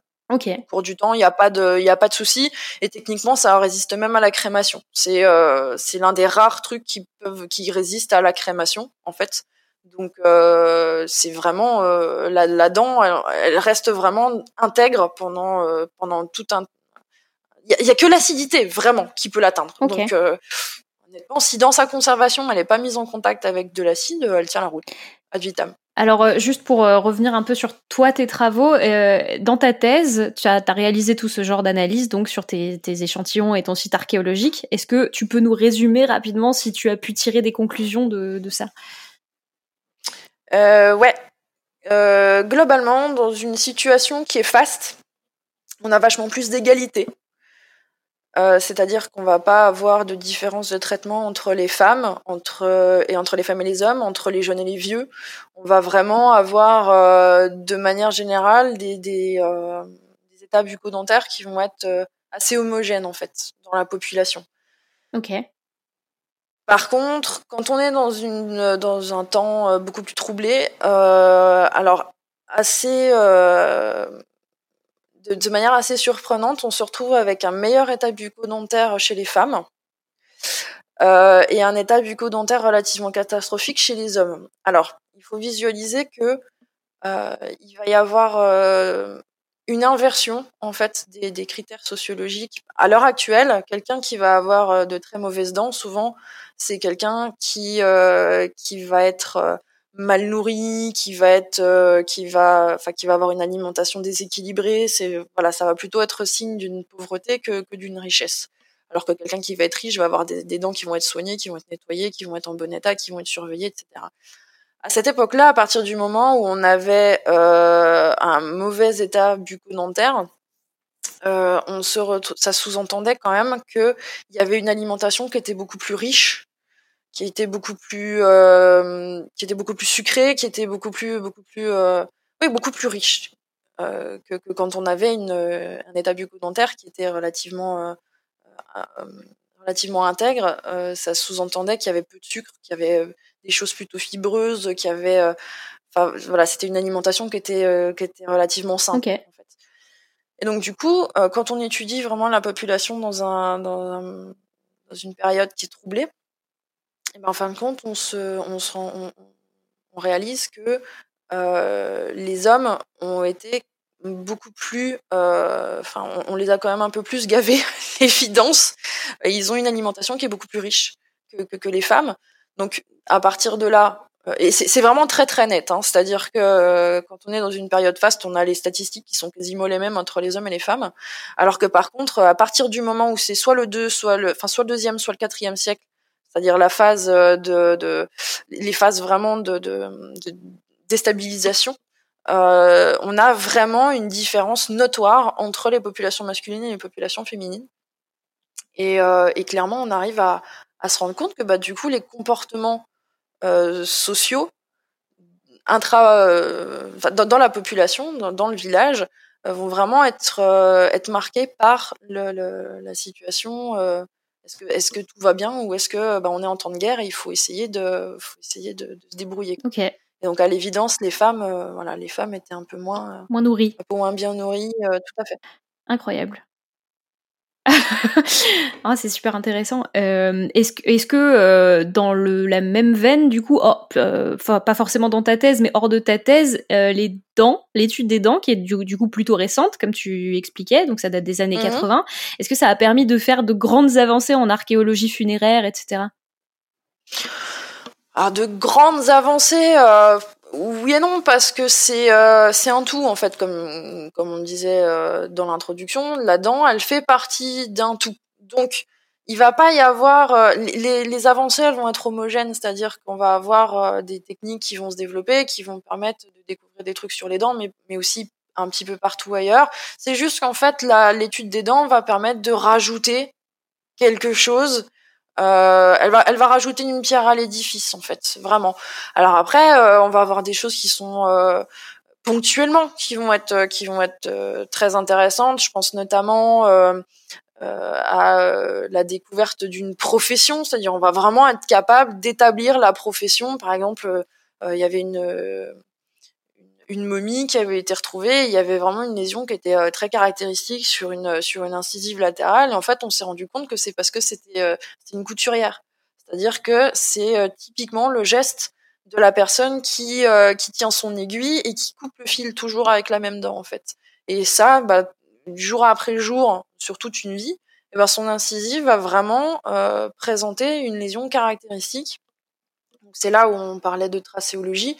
Donc euh, vraiment tout a été bien euh, été euh, observé au microscope pour essayer de voir la, la manière dont les mailles étaient abîmées à cet endroit-là. Est-ce que c'était de l'usure? Est-ce que c'était de la fracture? Est-ce que c'était, enfin, tout ce genre de choses, des, des nuances qu'on utilise en, en, tracéologie et qui ont permis de déterminer le, le fait que ben cette momie-là, de son vivant, la dame, elle était couturière. Ok. Tout simplement. Donc, euh, donc voilà, c'est pas c'est pas des avancées flamboyantes, c'est juste des petites choses qui sont euh, qui vont permettre de, de, compléter une étude globale anthropologique et euh, et puis de voilà de rajouter un petit peu de profondeur à, au tableau. Ouais ouais, ça doit être hyper euh, satisfaisant aussi d'avoir des détails en plus sur la vie des gens quoi, comme ça.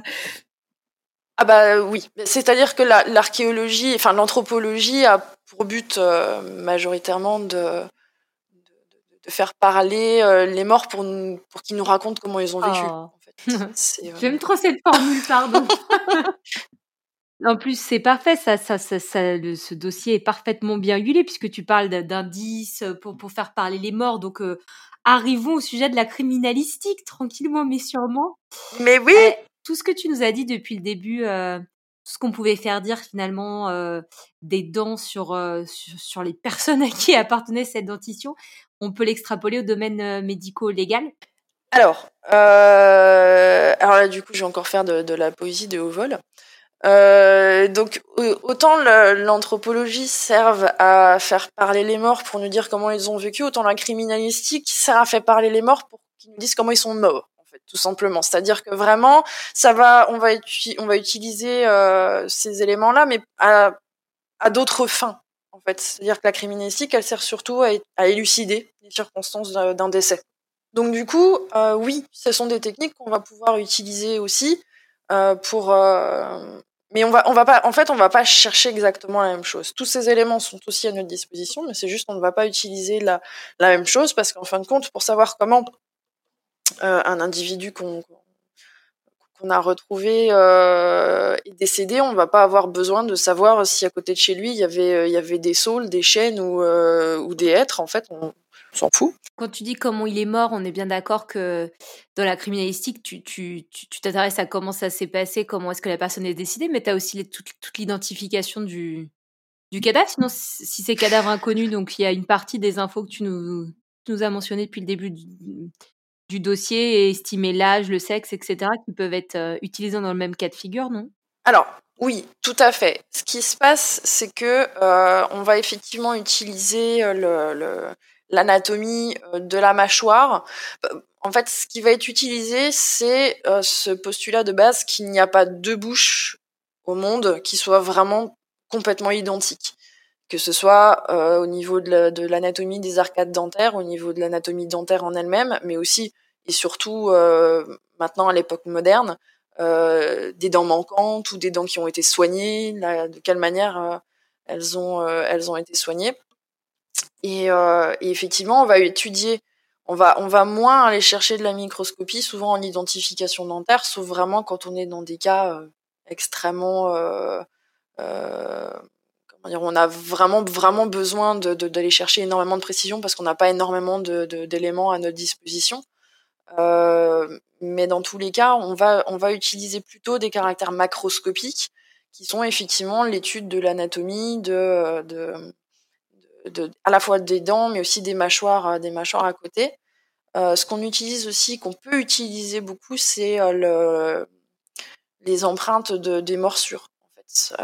On arrive à, faire des, empreintes à partir des morsures et à reconstituer des arcades et enfin des, modélisations d'arcades d'arcades dentaires dans le cadre d'une morsure sur sur un individu qui présente une morsure avec vraiment une, un marquage profond. En fait. Des morsures humaines et animales?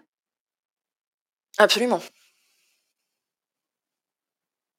Oui, oui, oui. Bah oui, parce que du coup, chaque, comment dire, chaque animal va avoir un diagramme dentaire qui lui est propre et qui va pouvoir être, euh, être retrouvé, en fait, qui va pouvoir être identifié euh, sans avoir besoin de faire des recherches euh, extraordinaires.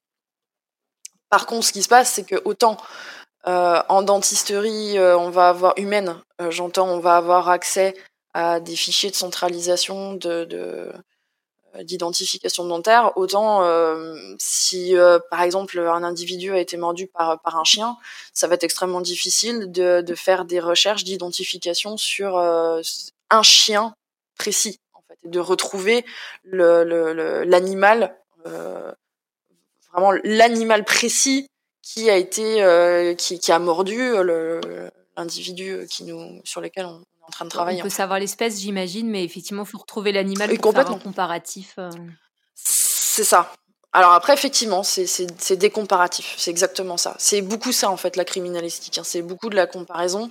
C'est-à-dire qu'on va, euh, on va, euh, on va observer quelque chose et puis après, derrière, on va faire des, on va faire des, expériences pour tester et puis pour voir si ça a le même rendu et puis faire des, des, comparaisons et voir un petit peu la manière dont ça, dont ça match ou ça matche pas pour pouvoir, euh, pour pouvoir établir. Mais alors après, à partir du moment où on est dans ce type de fonctionnement, on établit des, euh, on établit des, comment dire, des avis en fait. C'est-à-dire qu'on va pas affirmer que c'est tel animal qui a mordu euh, l'individu, mais on va dire que on a tant de concordance donc, euh, je vais dire une bêtise, mais 96% de points de concordance entre euh, le diagramme dentaire de cet animal-là avec euh, la morsure laissée et étudiée sur l'individu, en fait. Mais on n'a pas le droit de. Ouais, c'est marrant. C'est. On n'a pas le droit d'affirmer. Je, pense un petit peu sur la criminalistique au palais et effectivement, on entend souvent dire que quelle que soit l'empreinte, c'est c'est exclusif mais pas accusatif. C'est plutôt, euh, voilà, on pourra dire que c'est clair que ça, n'appartient pas à cette personne-là. Par contre, on peut pas certifier que ça sera cette personne-là à 100%. Quoi. On peut pas accuser. Euh. Par contre, juste. Euh, Absolument. voilà, à 100%. sur un truc que tu as dit, il y a des fichiers automatisés nationaux des empreintes dentaires? En fait, il n'y a pas de. Enfin, non, c'est surtout que euh, ce qui, nous, en tant que chirurgien dentiste, on a des dossiers dans lesquels on a vraiment euh, trace de tout ce qu'on a réalisé chez les patients. Et la sécurité sociale indirectement euh, a trace de ces actes. En fait, depuis que depuis que tout est informatisé, en fait, toutes les fiches de sécurité sociale sont envoyées. Enfin, les, tous les actes qu'on réalise, qui sont pris en charge par la mmh. sécurité sociale, sont envoyés à la Sécu ils sont traités par la Sécu. Donc normalement, techniquement, la sécurité sociale, c'est euh, pour tous les patients qui ont été pris en charge, quels ont été les soins dentaires qui ont été réalisés chez eux.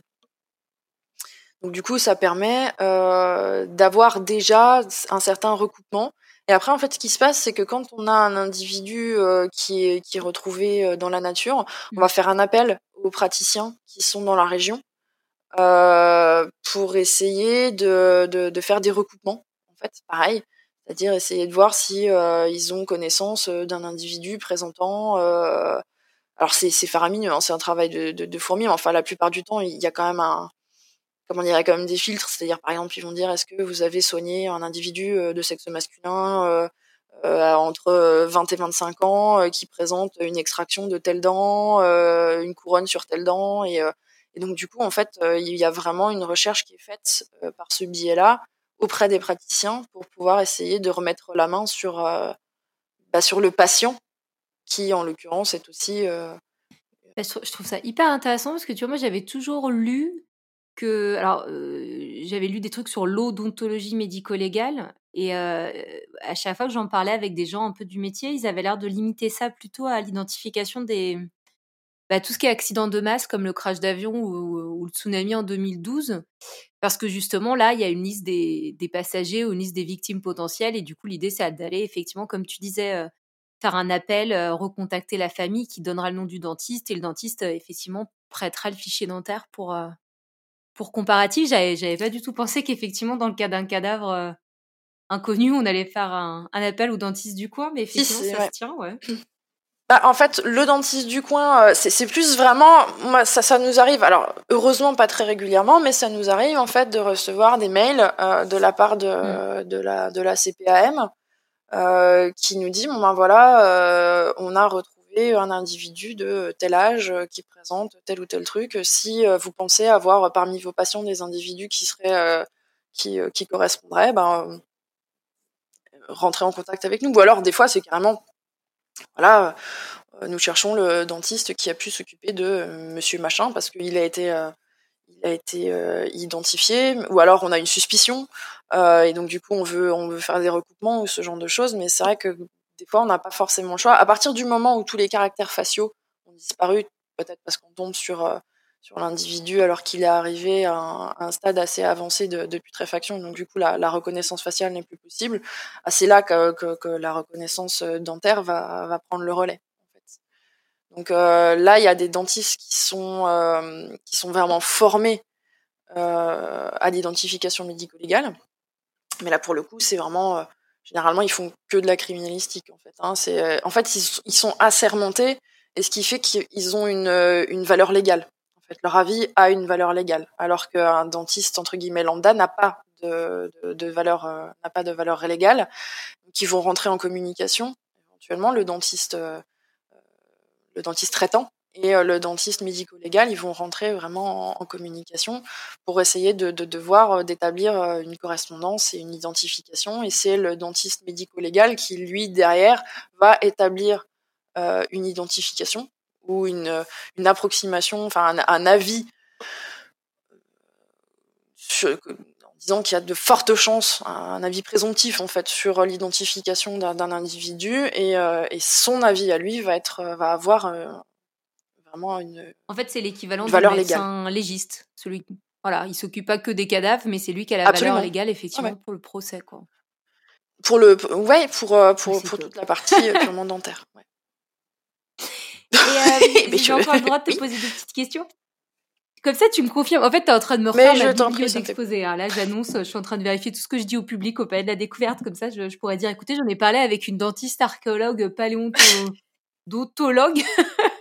ce que je vous dis est vrai. voilà. Moi, j'avais lu, mais en plus, c'est en plein dedans, parce qu'il y a une série qui va sortir euh, à la télé, si j'ai bien compris, que l'odontologie médico-légale en France, elle était née en, 1897 avec le bazar euh, de la charité. Il y a eu un incendie. Et apparemment, ce serait la première fois en France qu'on aurait utilisé des, des dents pour identifier les, cadavres, vu que, comme tu disais à l'instant, c'était trop calciné euh, pour utiliser d'autres types de, d'identification. On parle souvent euh, de la duchesse d'Alençon parce qu'elle avait des dents en or. Ouais, alors en fait, ce qui se passe, c'est que la duchesse d'Alençon, euh, avec ses dents en or, euh, il faut, enfin, il faut, il faut se méfier parce que le problème de l'or, c'est qu'il est très, comment dire, je, c'est deux choses différentes. On est d'accord. La duchesse d'Alençon, elle n'était pas dans l'incendie non, voilà. Parce que les, dans un incendie, par exemple, les dents couronnées en or, euh, l'or euh, fond à une euh, température relativement basse, donc du coup, il n'y a plus rien. Donc, comme ça, le problème est vite réglé. Euh, donc la duchesse d'Alençon avec ses dents en or, oui, effectivement, parce que les couronnes, les prothèses, tout ça, ça reste en place. Euh, bah, l'or, euh, c'est, euh, c'est, c'est ça, ça se modifie que très très peu. Donc, euh, donc du coup, euh, c'est vrai que ça peut s'étudier et, euh, et puis souvent c'est surtout chez des personnes qui ont bénéficié de soins aussi extraordinaires dans, des époques pareilles, forcément il y avait des traces quelque part. Ne serait-ce que parce que le mec qui a posé les couronnes en or de la duchesse d'Alençon, il a dû quand même se faire de la pub. Hein, euh, il a dû quand même se, glorifier euh, auprès de la bonne société. Donc il y a forcément des traces quelque part. Et effectivement, dans ces cas-là, ça permet de, faire euh, une identification indirecte, mais comme nous on le ferait à l'heure actuelle de la même manière, sauf qu'il n'y a plus de dents en or. Enfin, si on a encore de temps en temps, mais la plupart du temps il n'y a plus des dents en or. Mais mais si on observe un patient avec une couronne sur sur sa 36, euh, sur sa euh, 42 et puis euh, et puis sur sa euh, sur sa 16, ben il y a certainement pas énormément de monde qui va avoir les couronnes exactement au même endroit et enfin voilà. Donc c'est exactement le, le même type de principe. Mm. Pour en revenir euh, à l'incendie, en fait, euh, en fait, c'est rigolo parce que c'est euh, le, le, le père vraiment de l'odontologie euh, légale, c'est euh, Oscar Amodeo et euh, c'est un cubain le monsieur.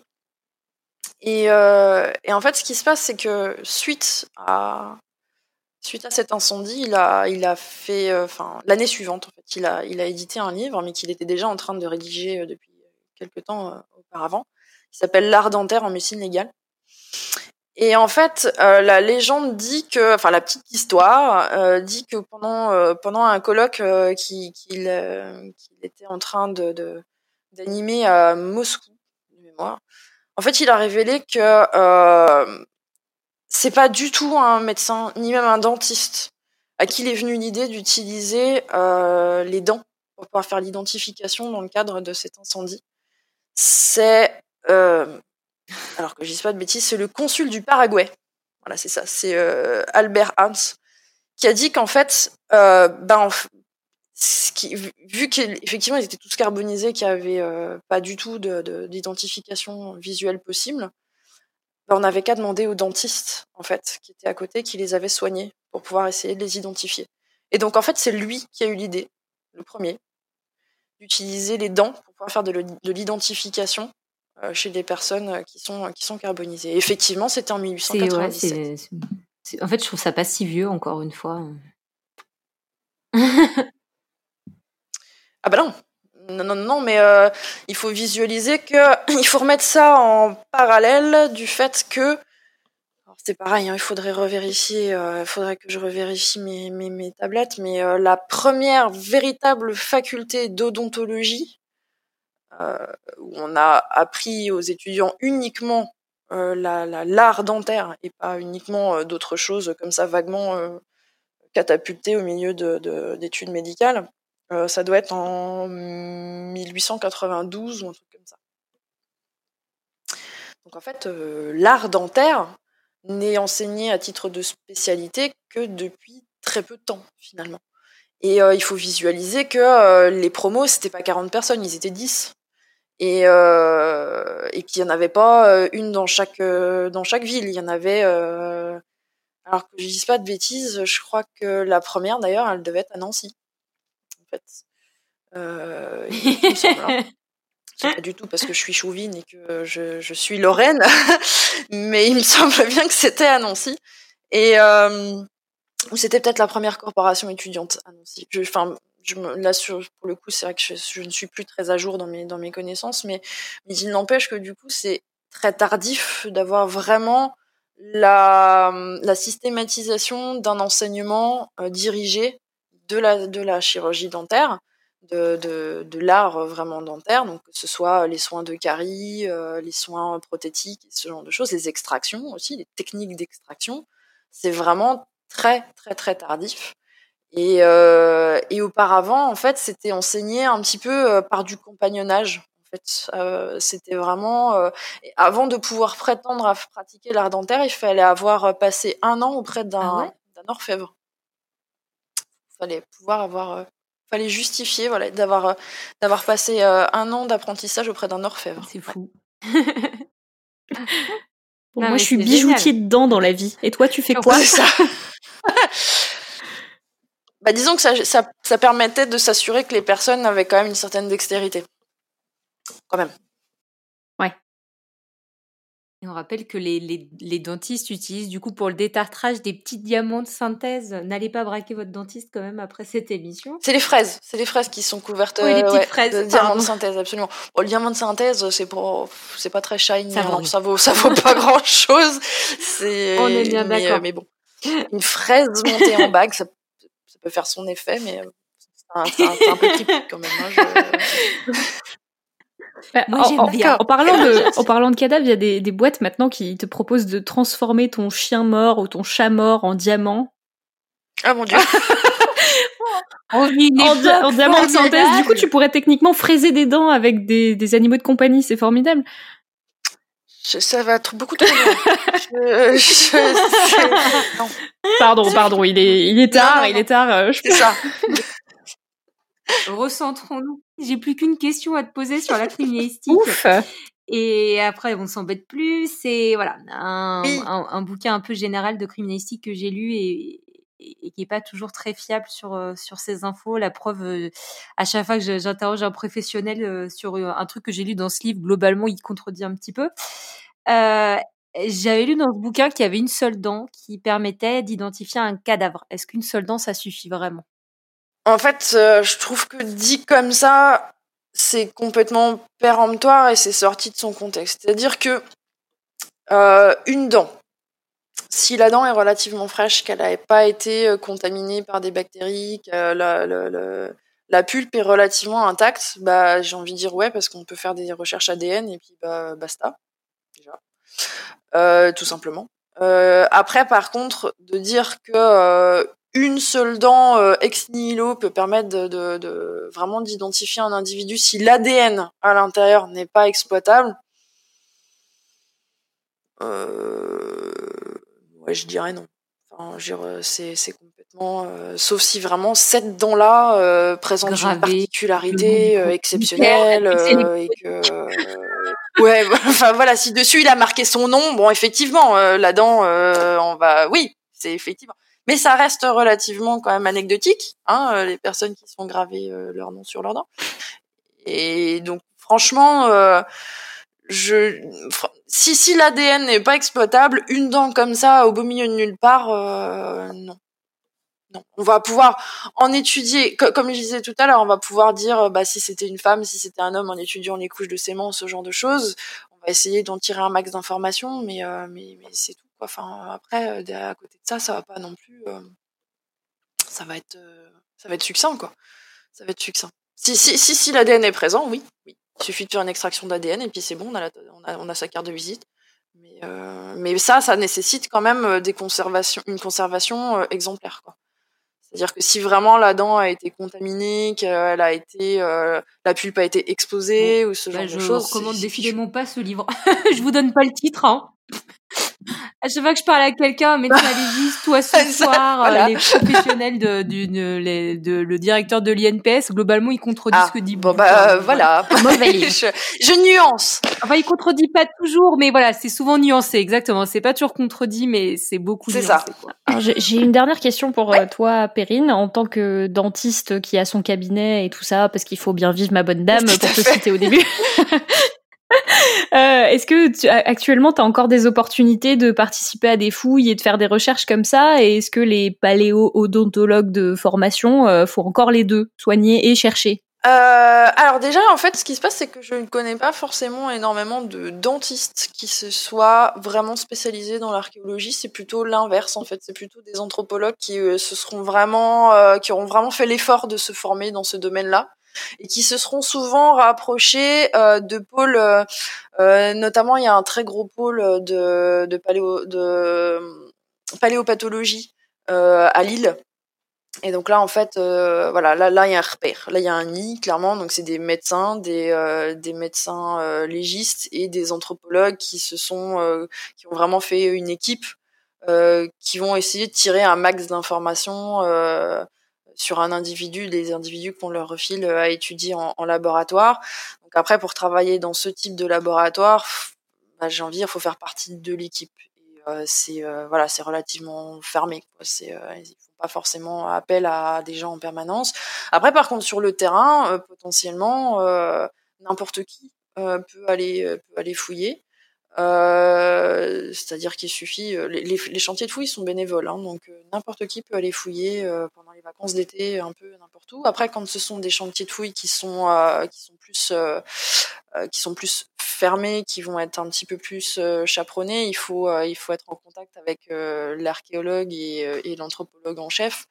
donc après, ça nécessite d'avoir des contacts. À titre personnel, oui, j'ai encore des contacts. Maintenant, ce qui se passe, c'est que euh, les opportunités de fouille nécessitent forcément de leur consacrer énormément de temps.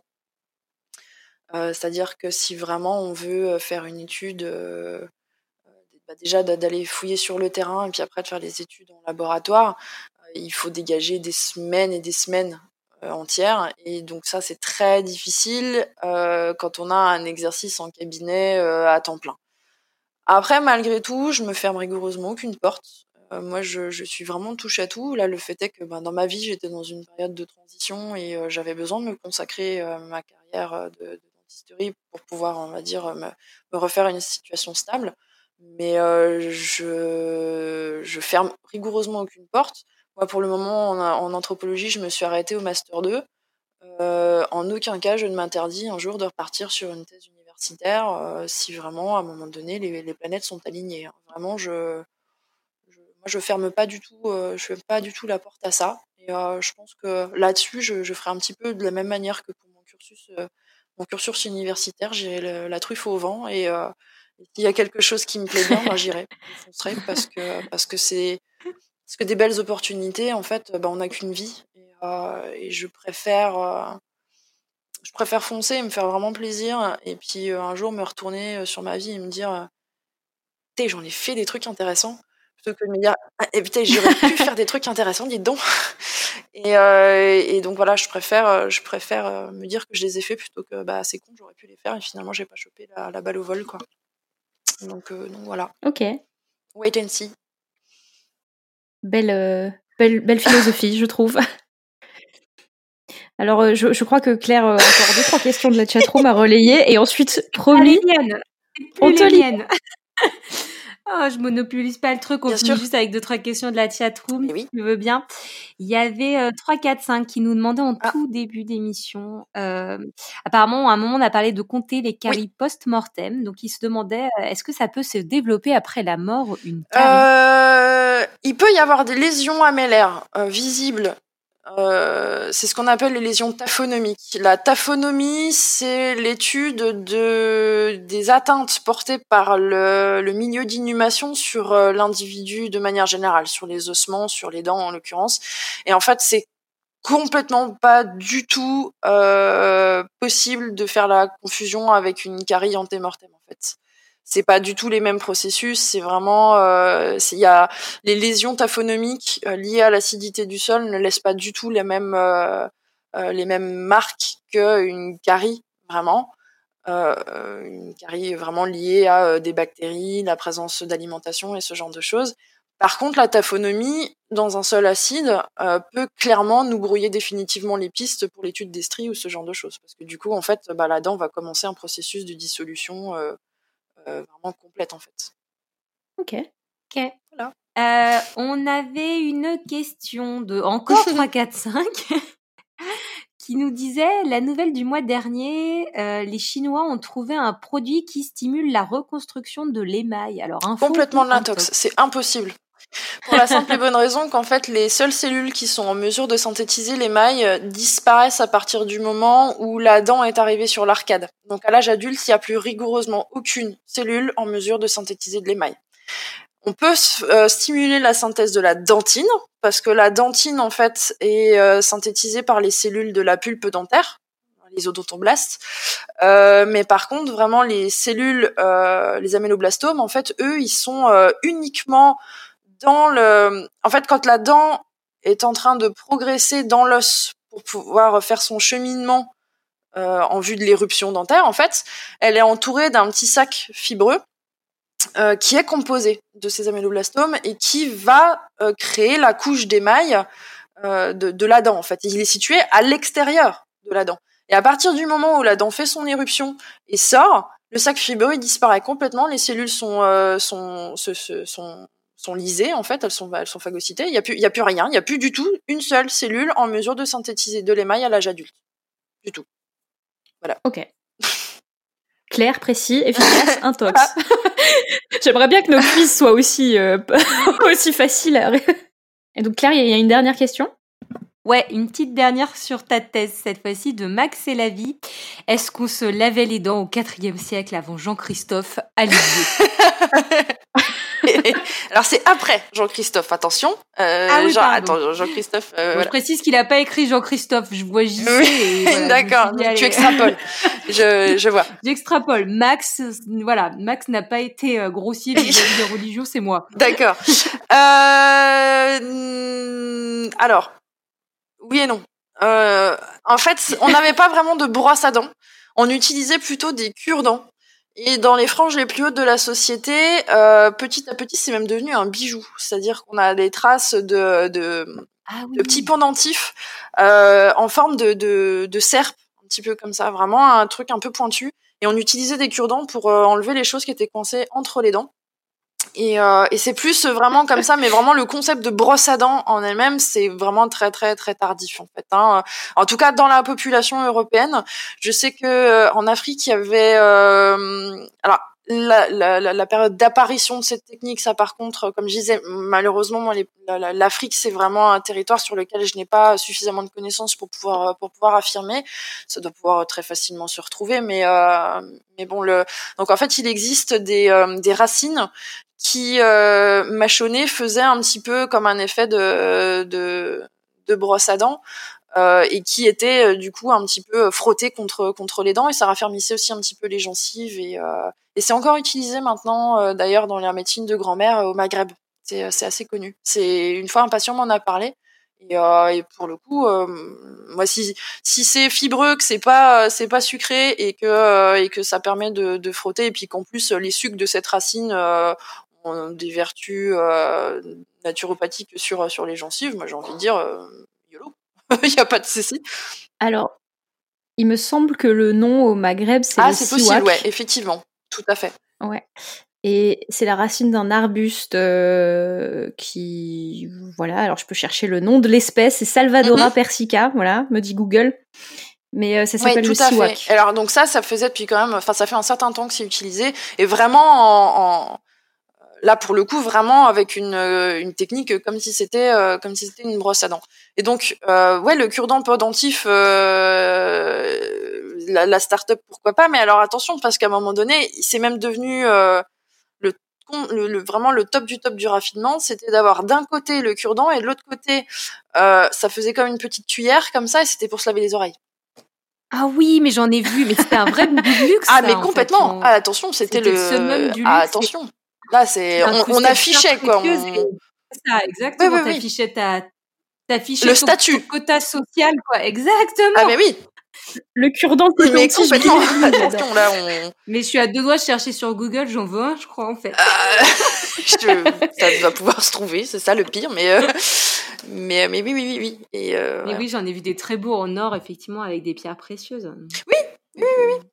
Alors les premiers étaient quand même assez euh, assez euh, archaïques. C'était vraiment juste euh, le côté un petit peu pointu d'un côté pour faire cure-dent et puis de l'autre côté vaguement un petit comme une petite cuillère pour pouvoir pour pouvoir un petit peu cureter. Comme mais mais oui oui après ils sont voilà, ils sont élaborés. C'est génial. eh bien, c'est sur ces histoires de cérumen et de cure-dents que nous finissons cette émission de podcast. Pendentif cure-dent sur euh, Google, on te propose plutôt des pendentifs en forme de dents. Je suis un peu déçue. Ah, ah, je, suis désolée. Tu peux avoir ton collier de dents, si tu veux. Oui, oui. Je peux fournir les dents, si tu veux, pour faire un collier. Ah oui. Donc, euh, bah, on va finir euh, du coup cette émission. Alors, euh, Perrine, reste avec nous puisque tu nous as ramené une citation.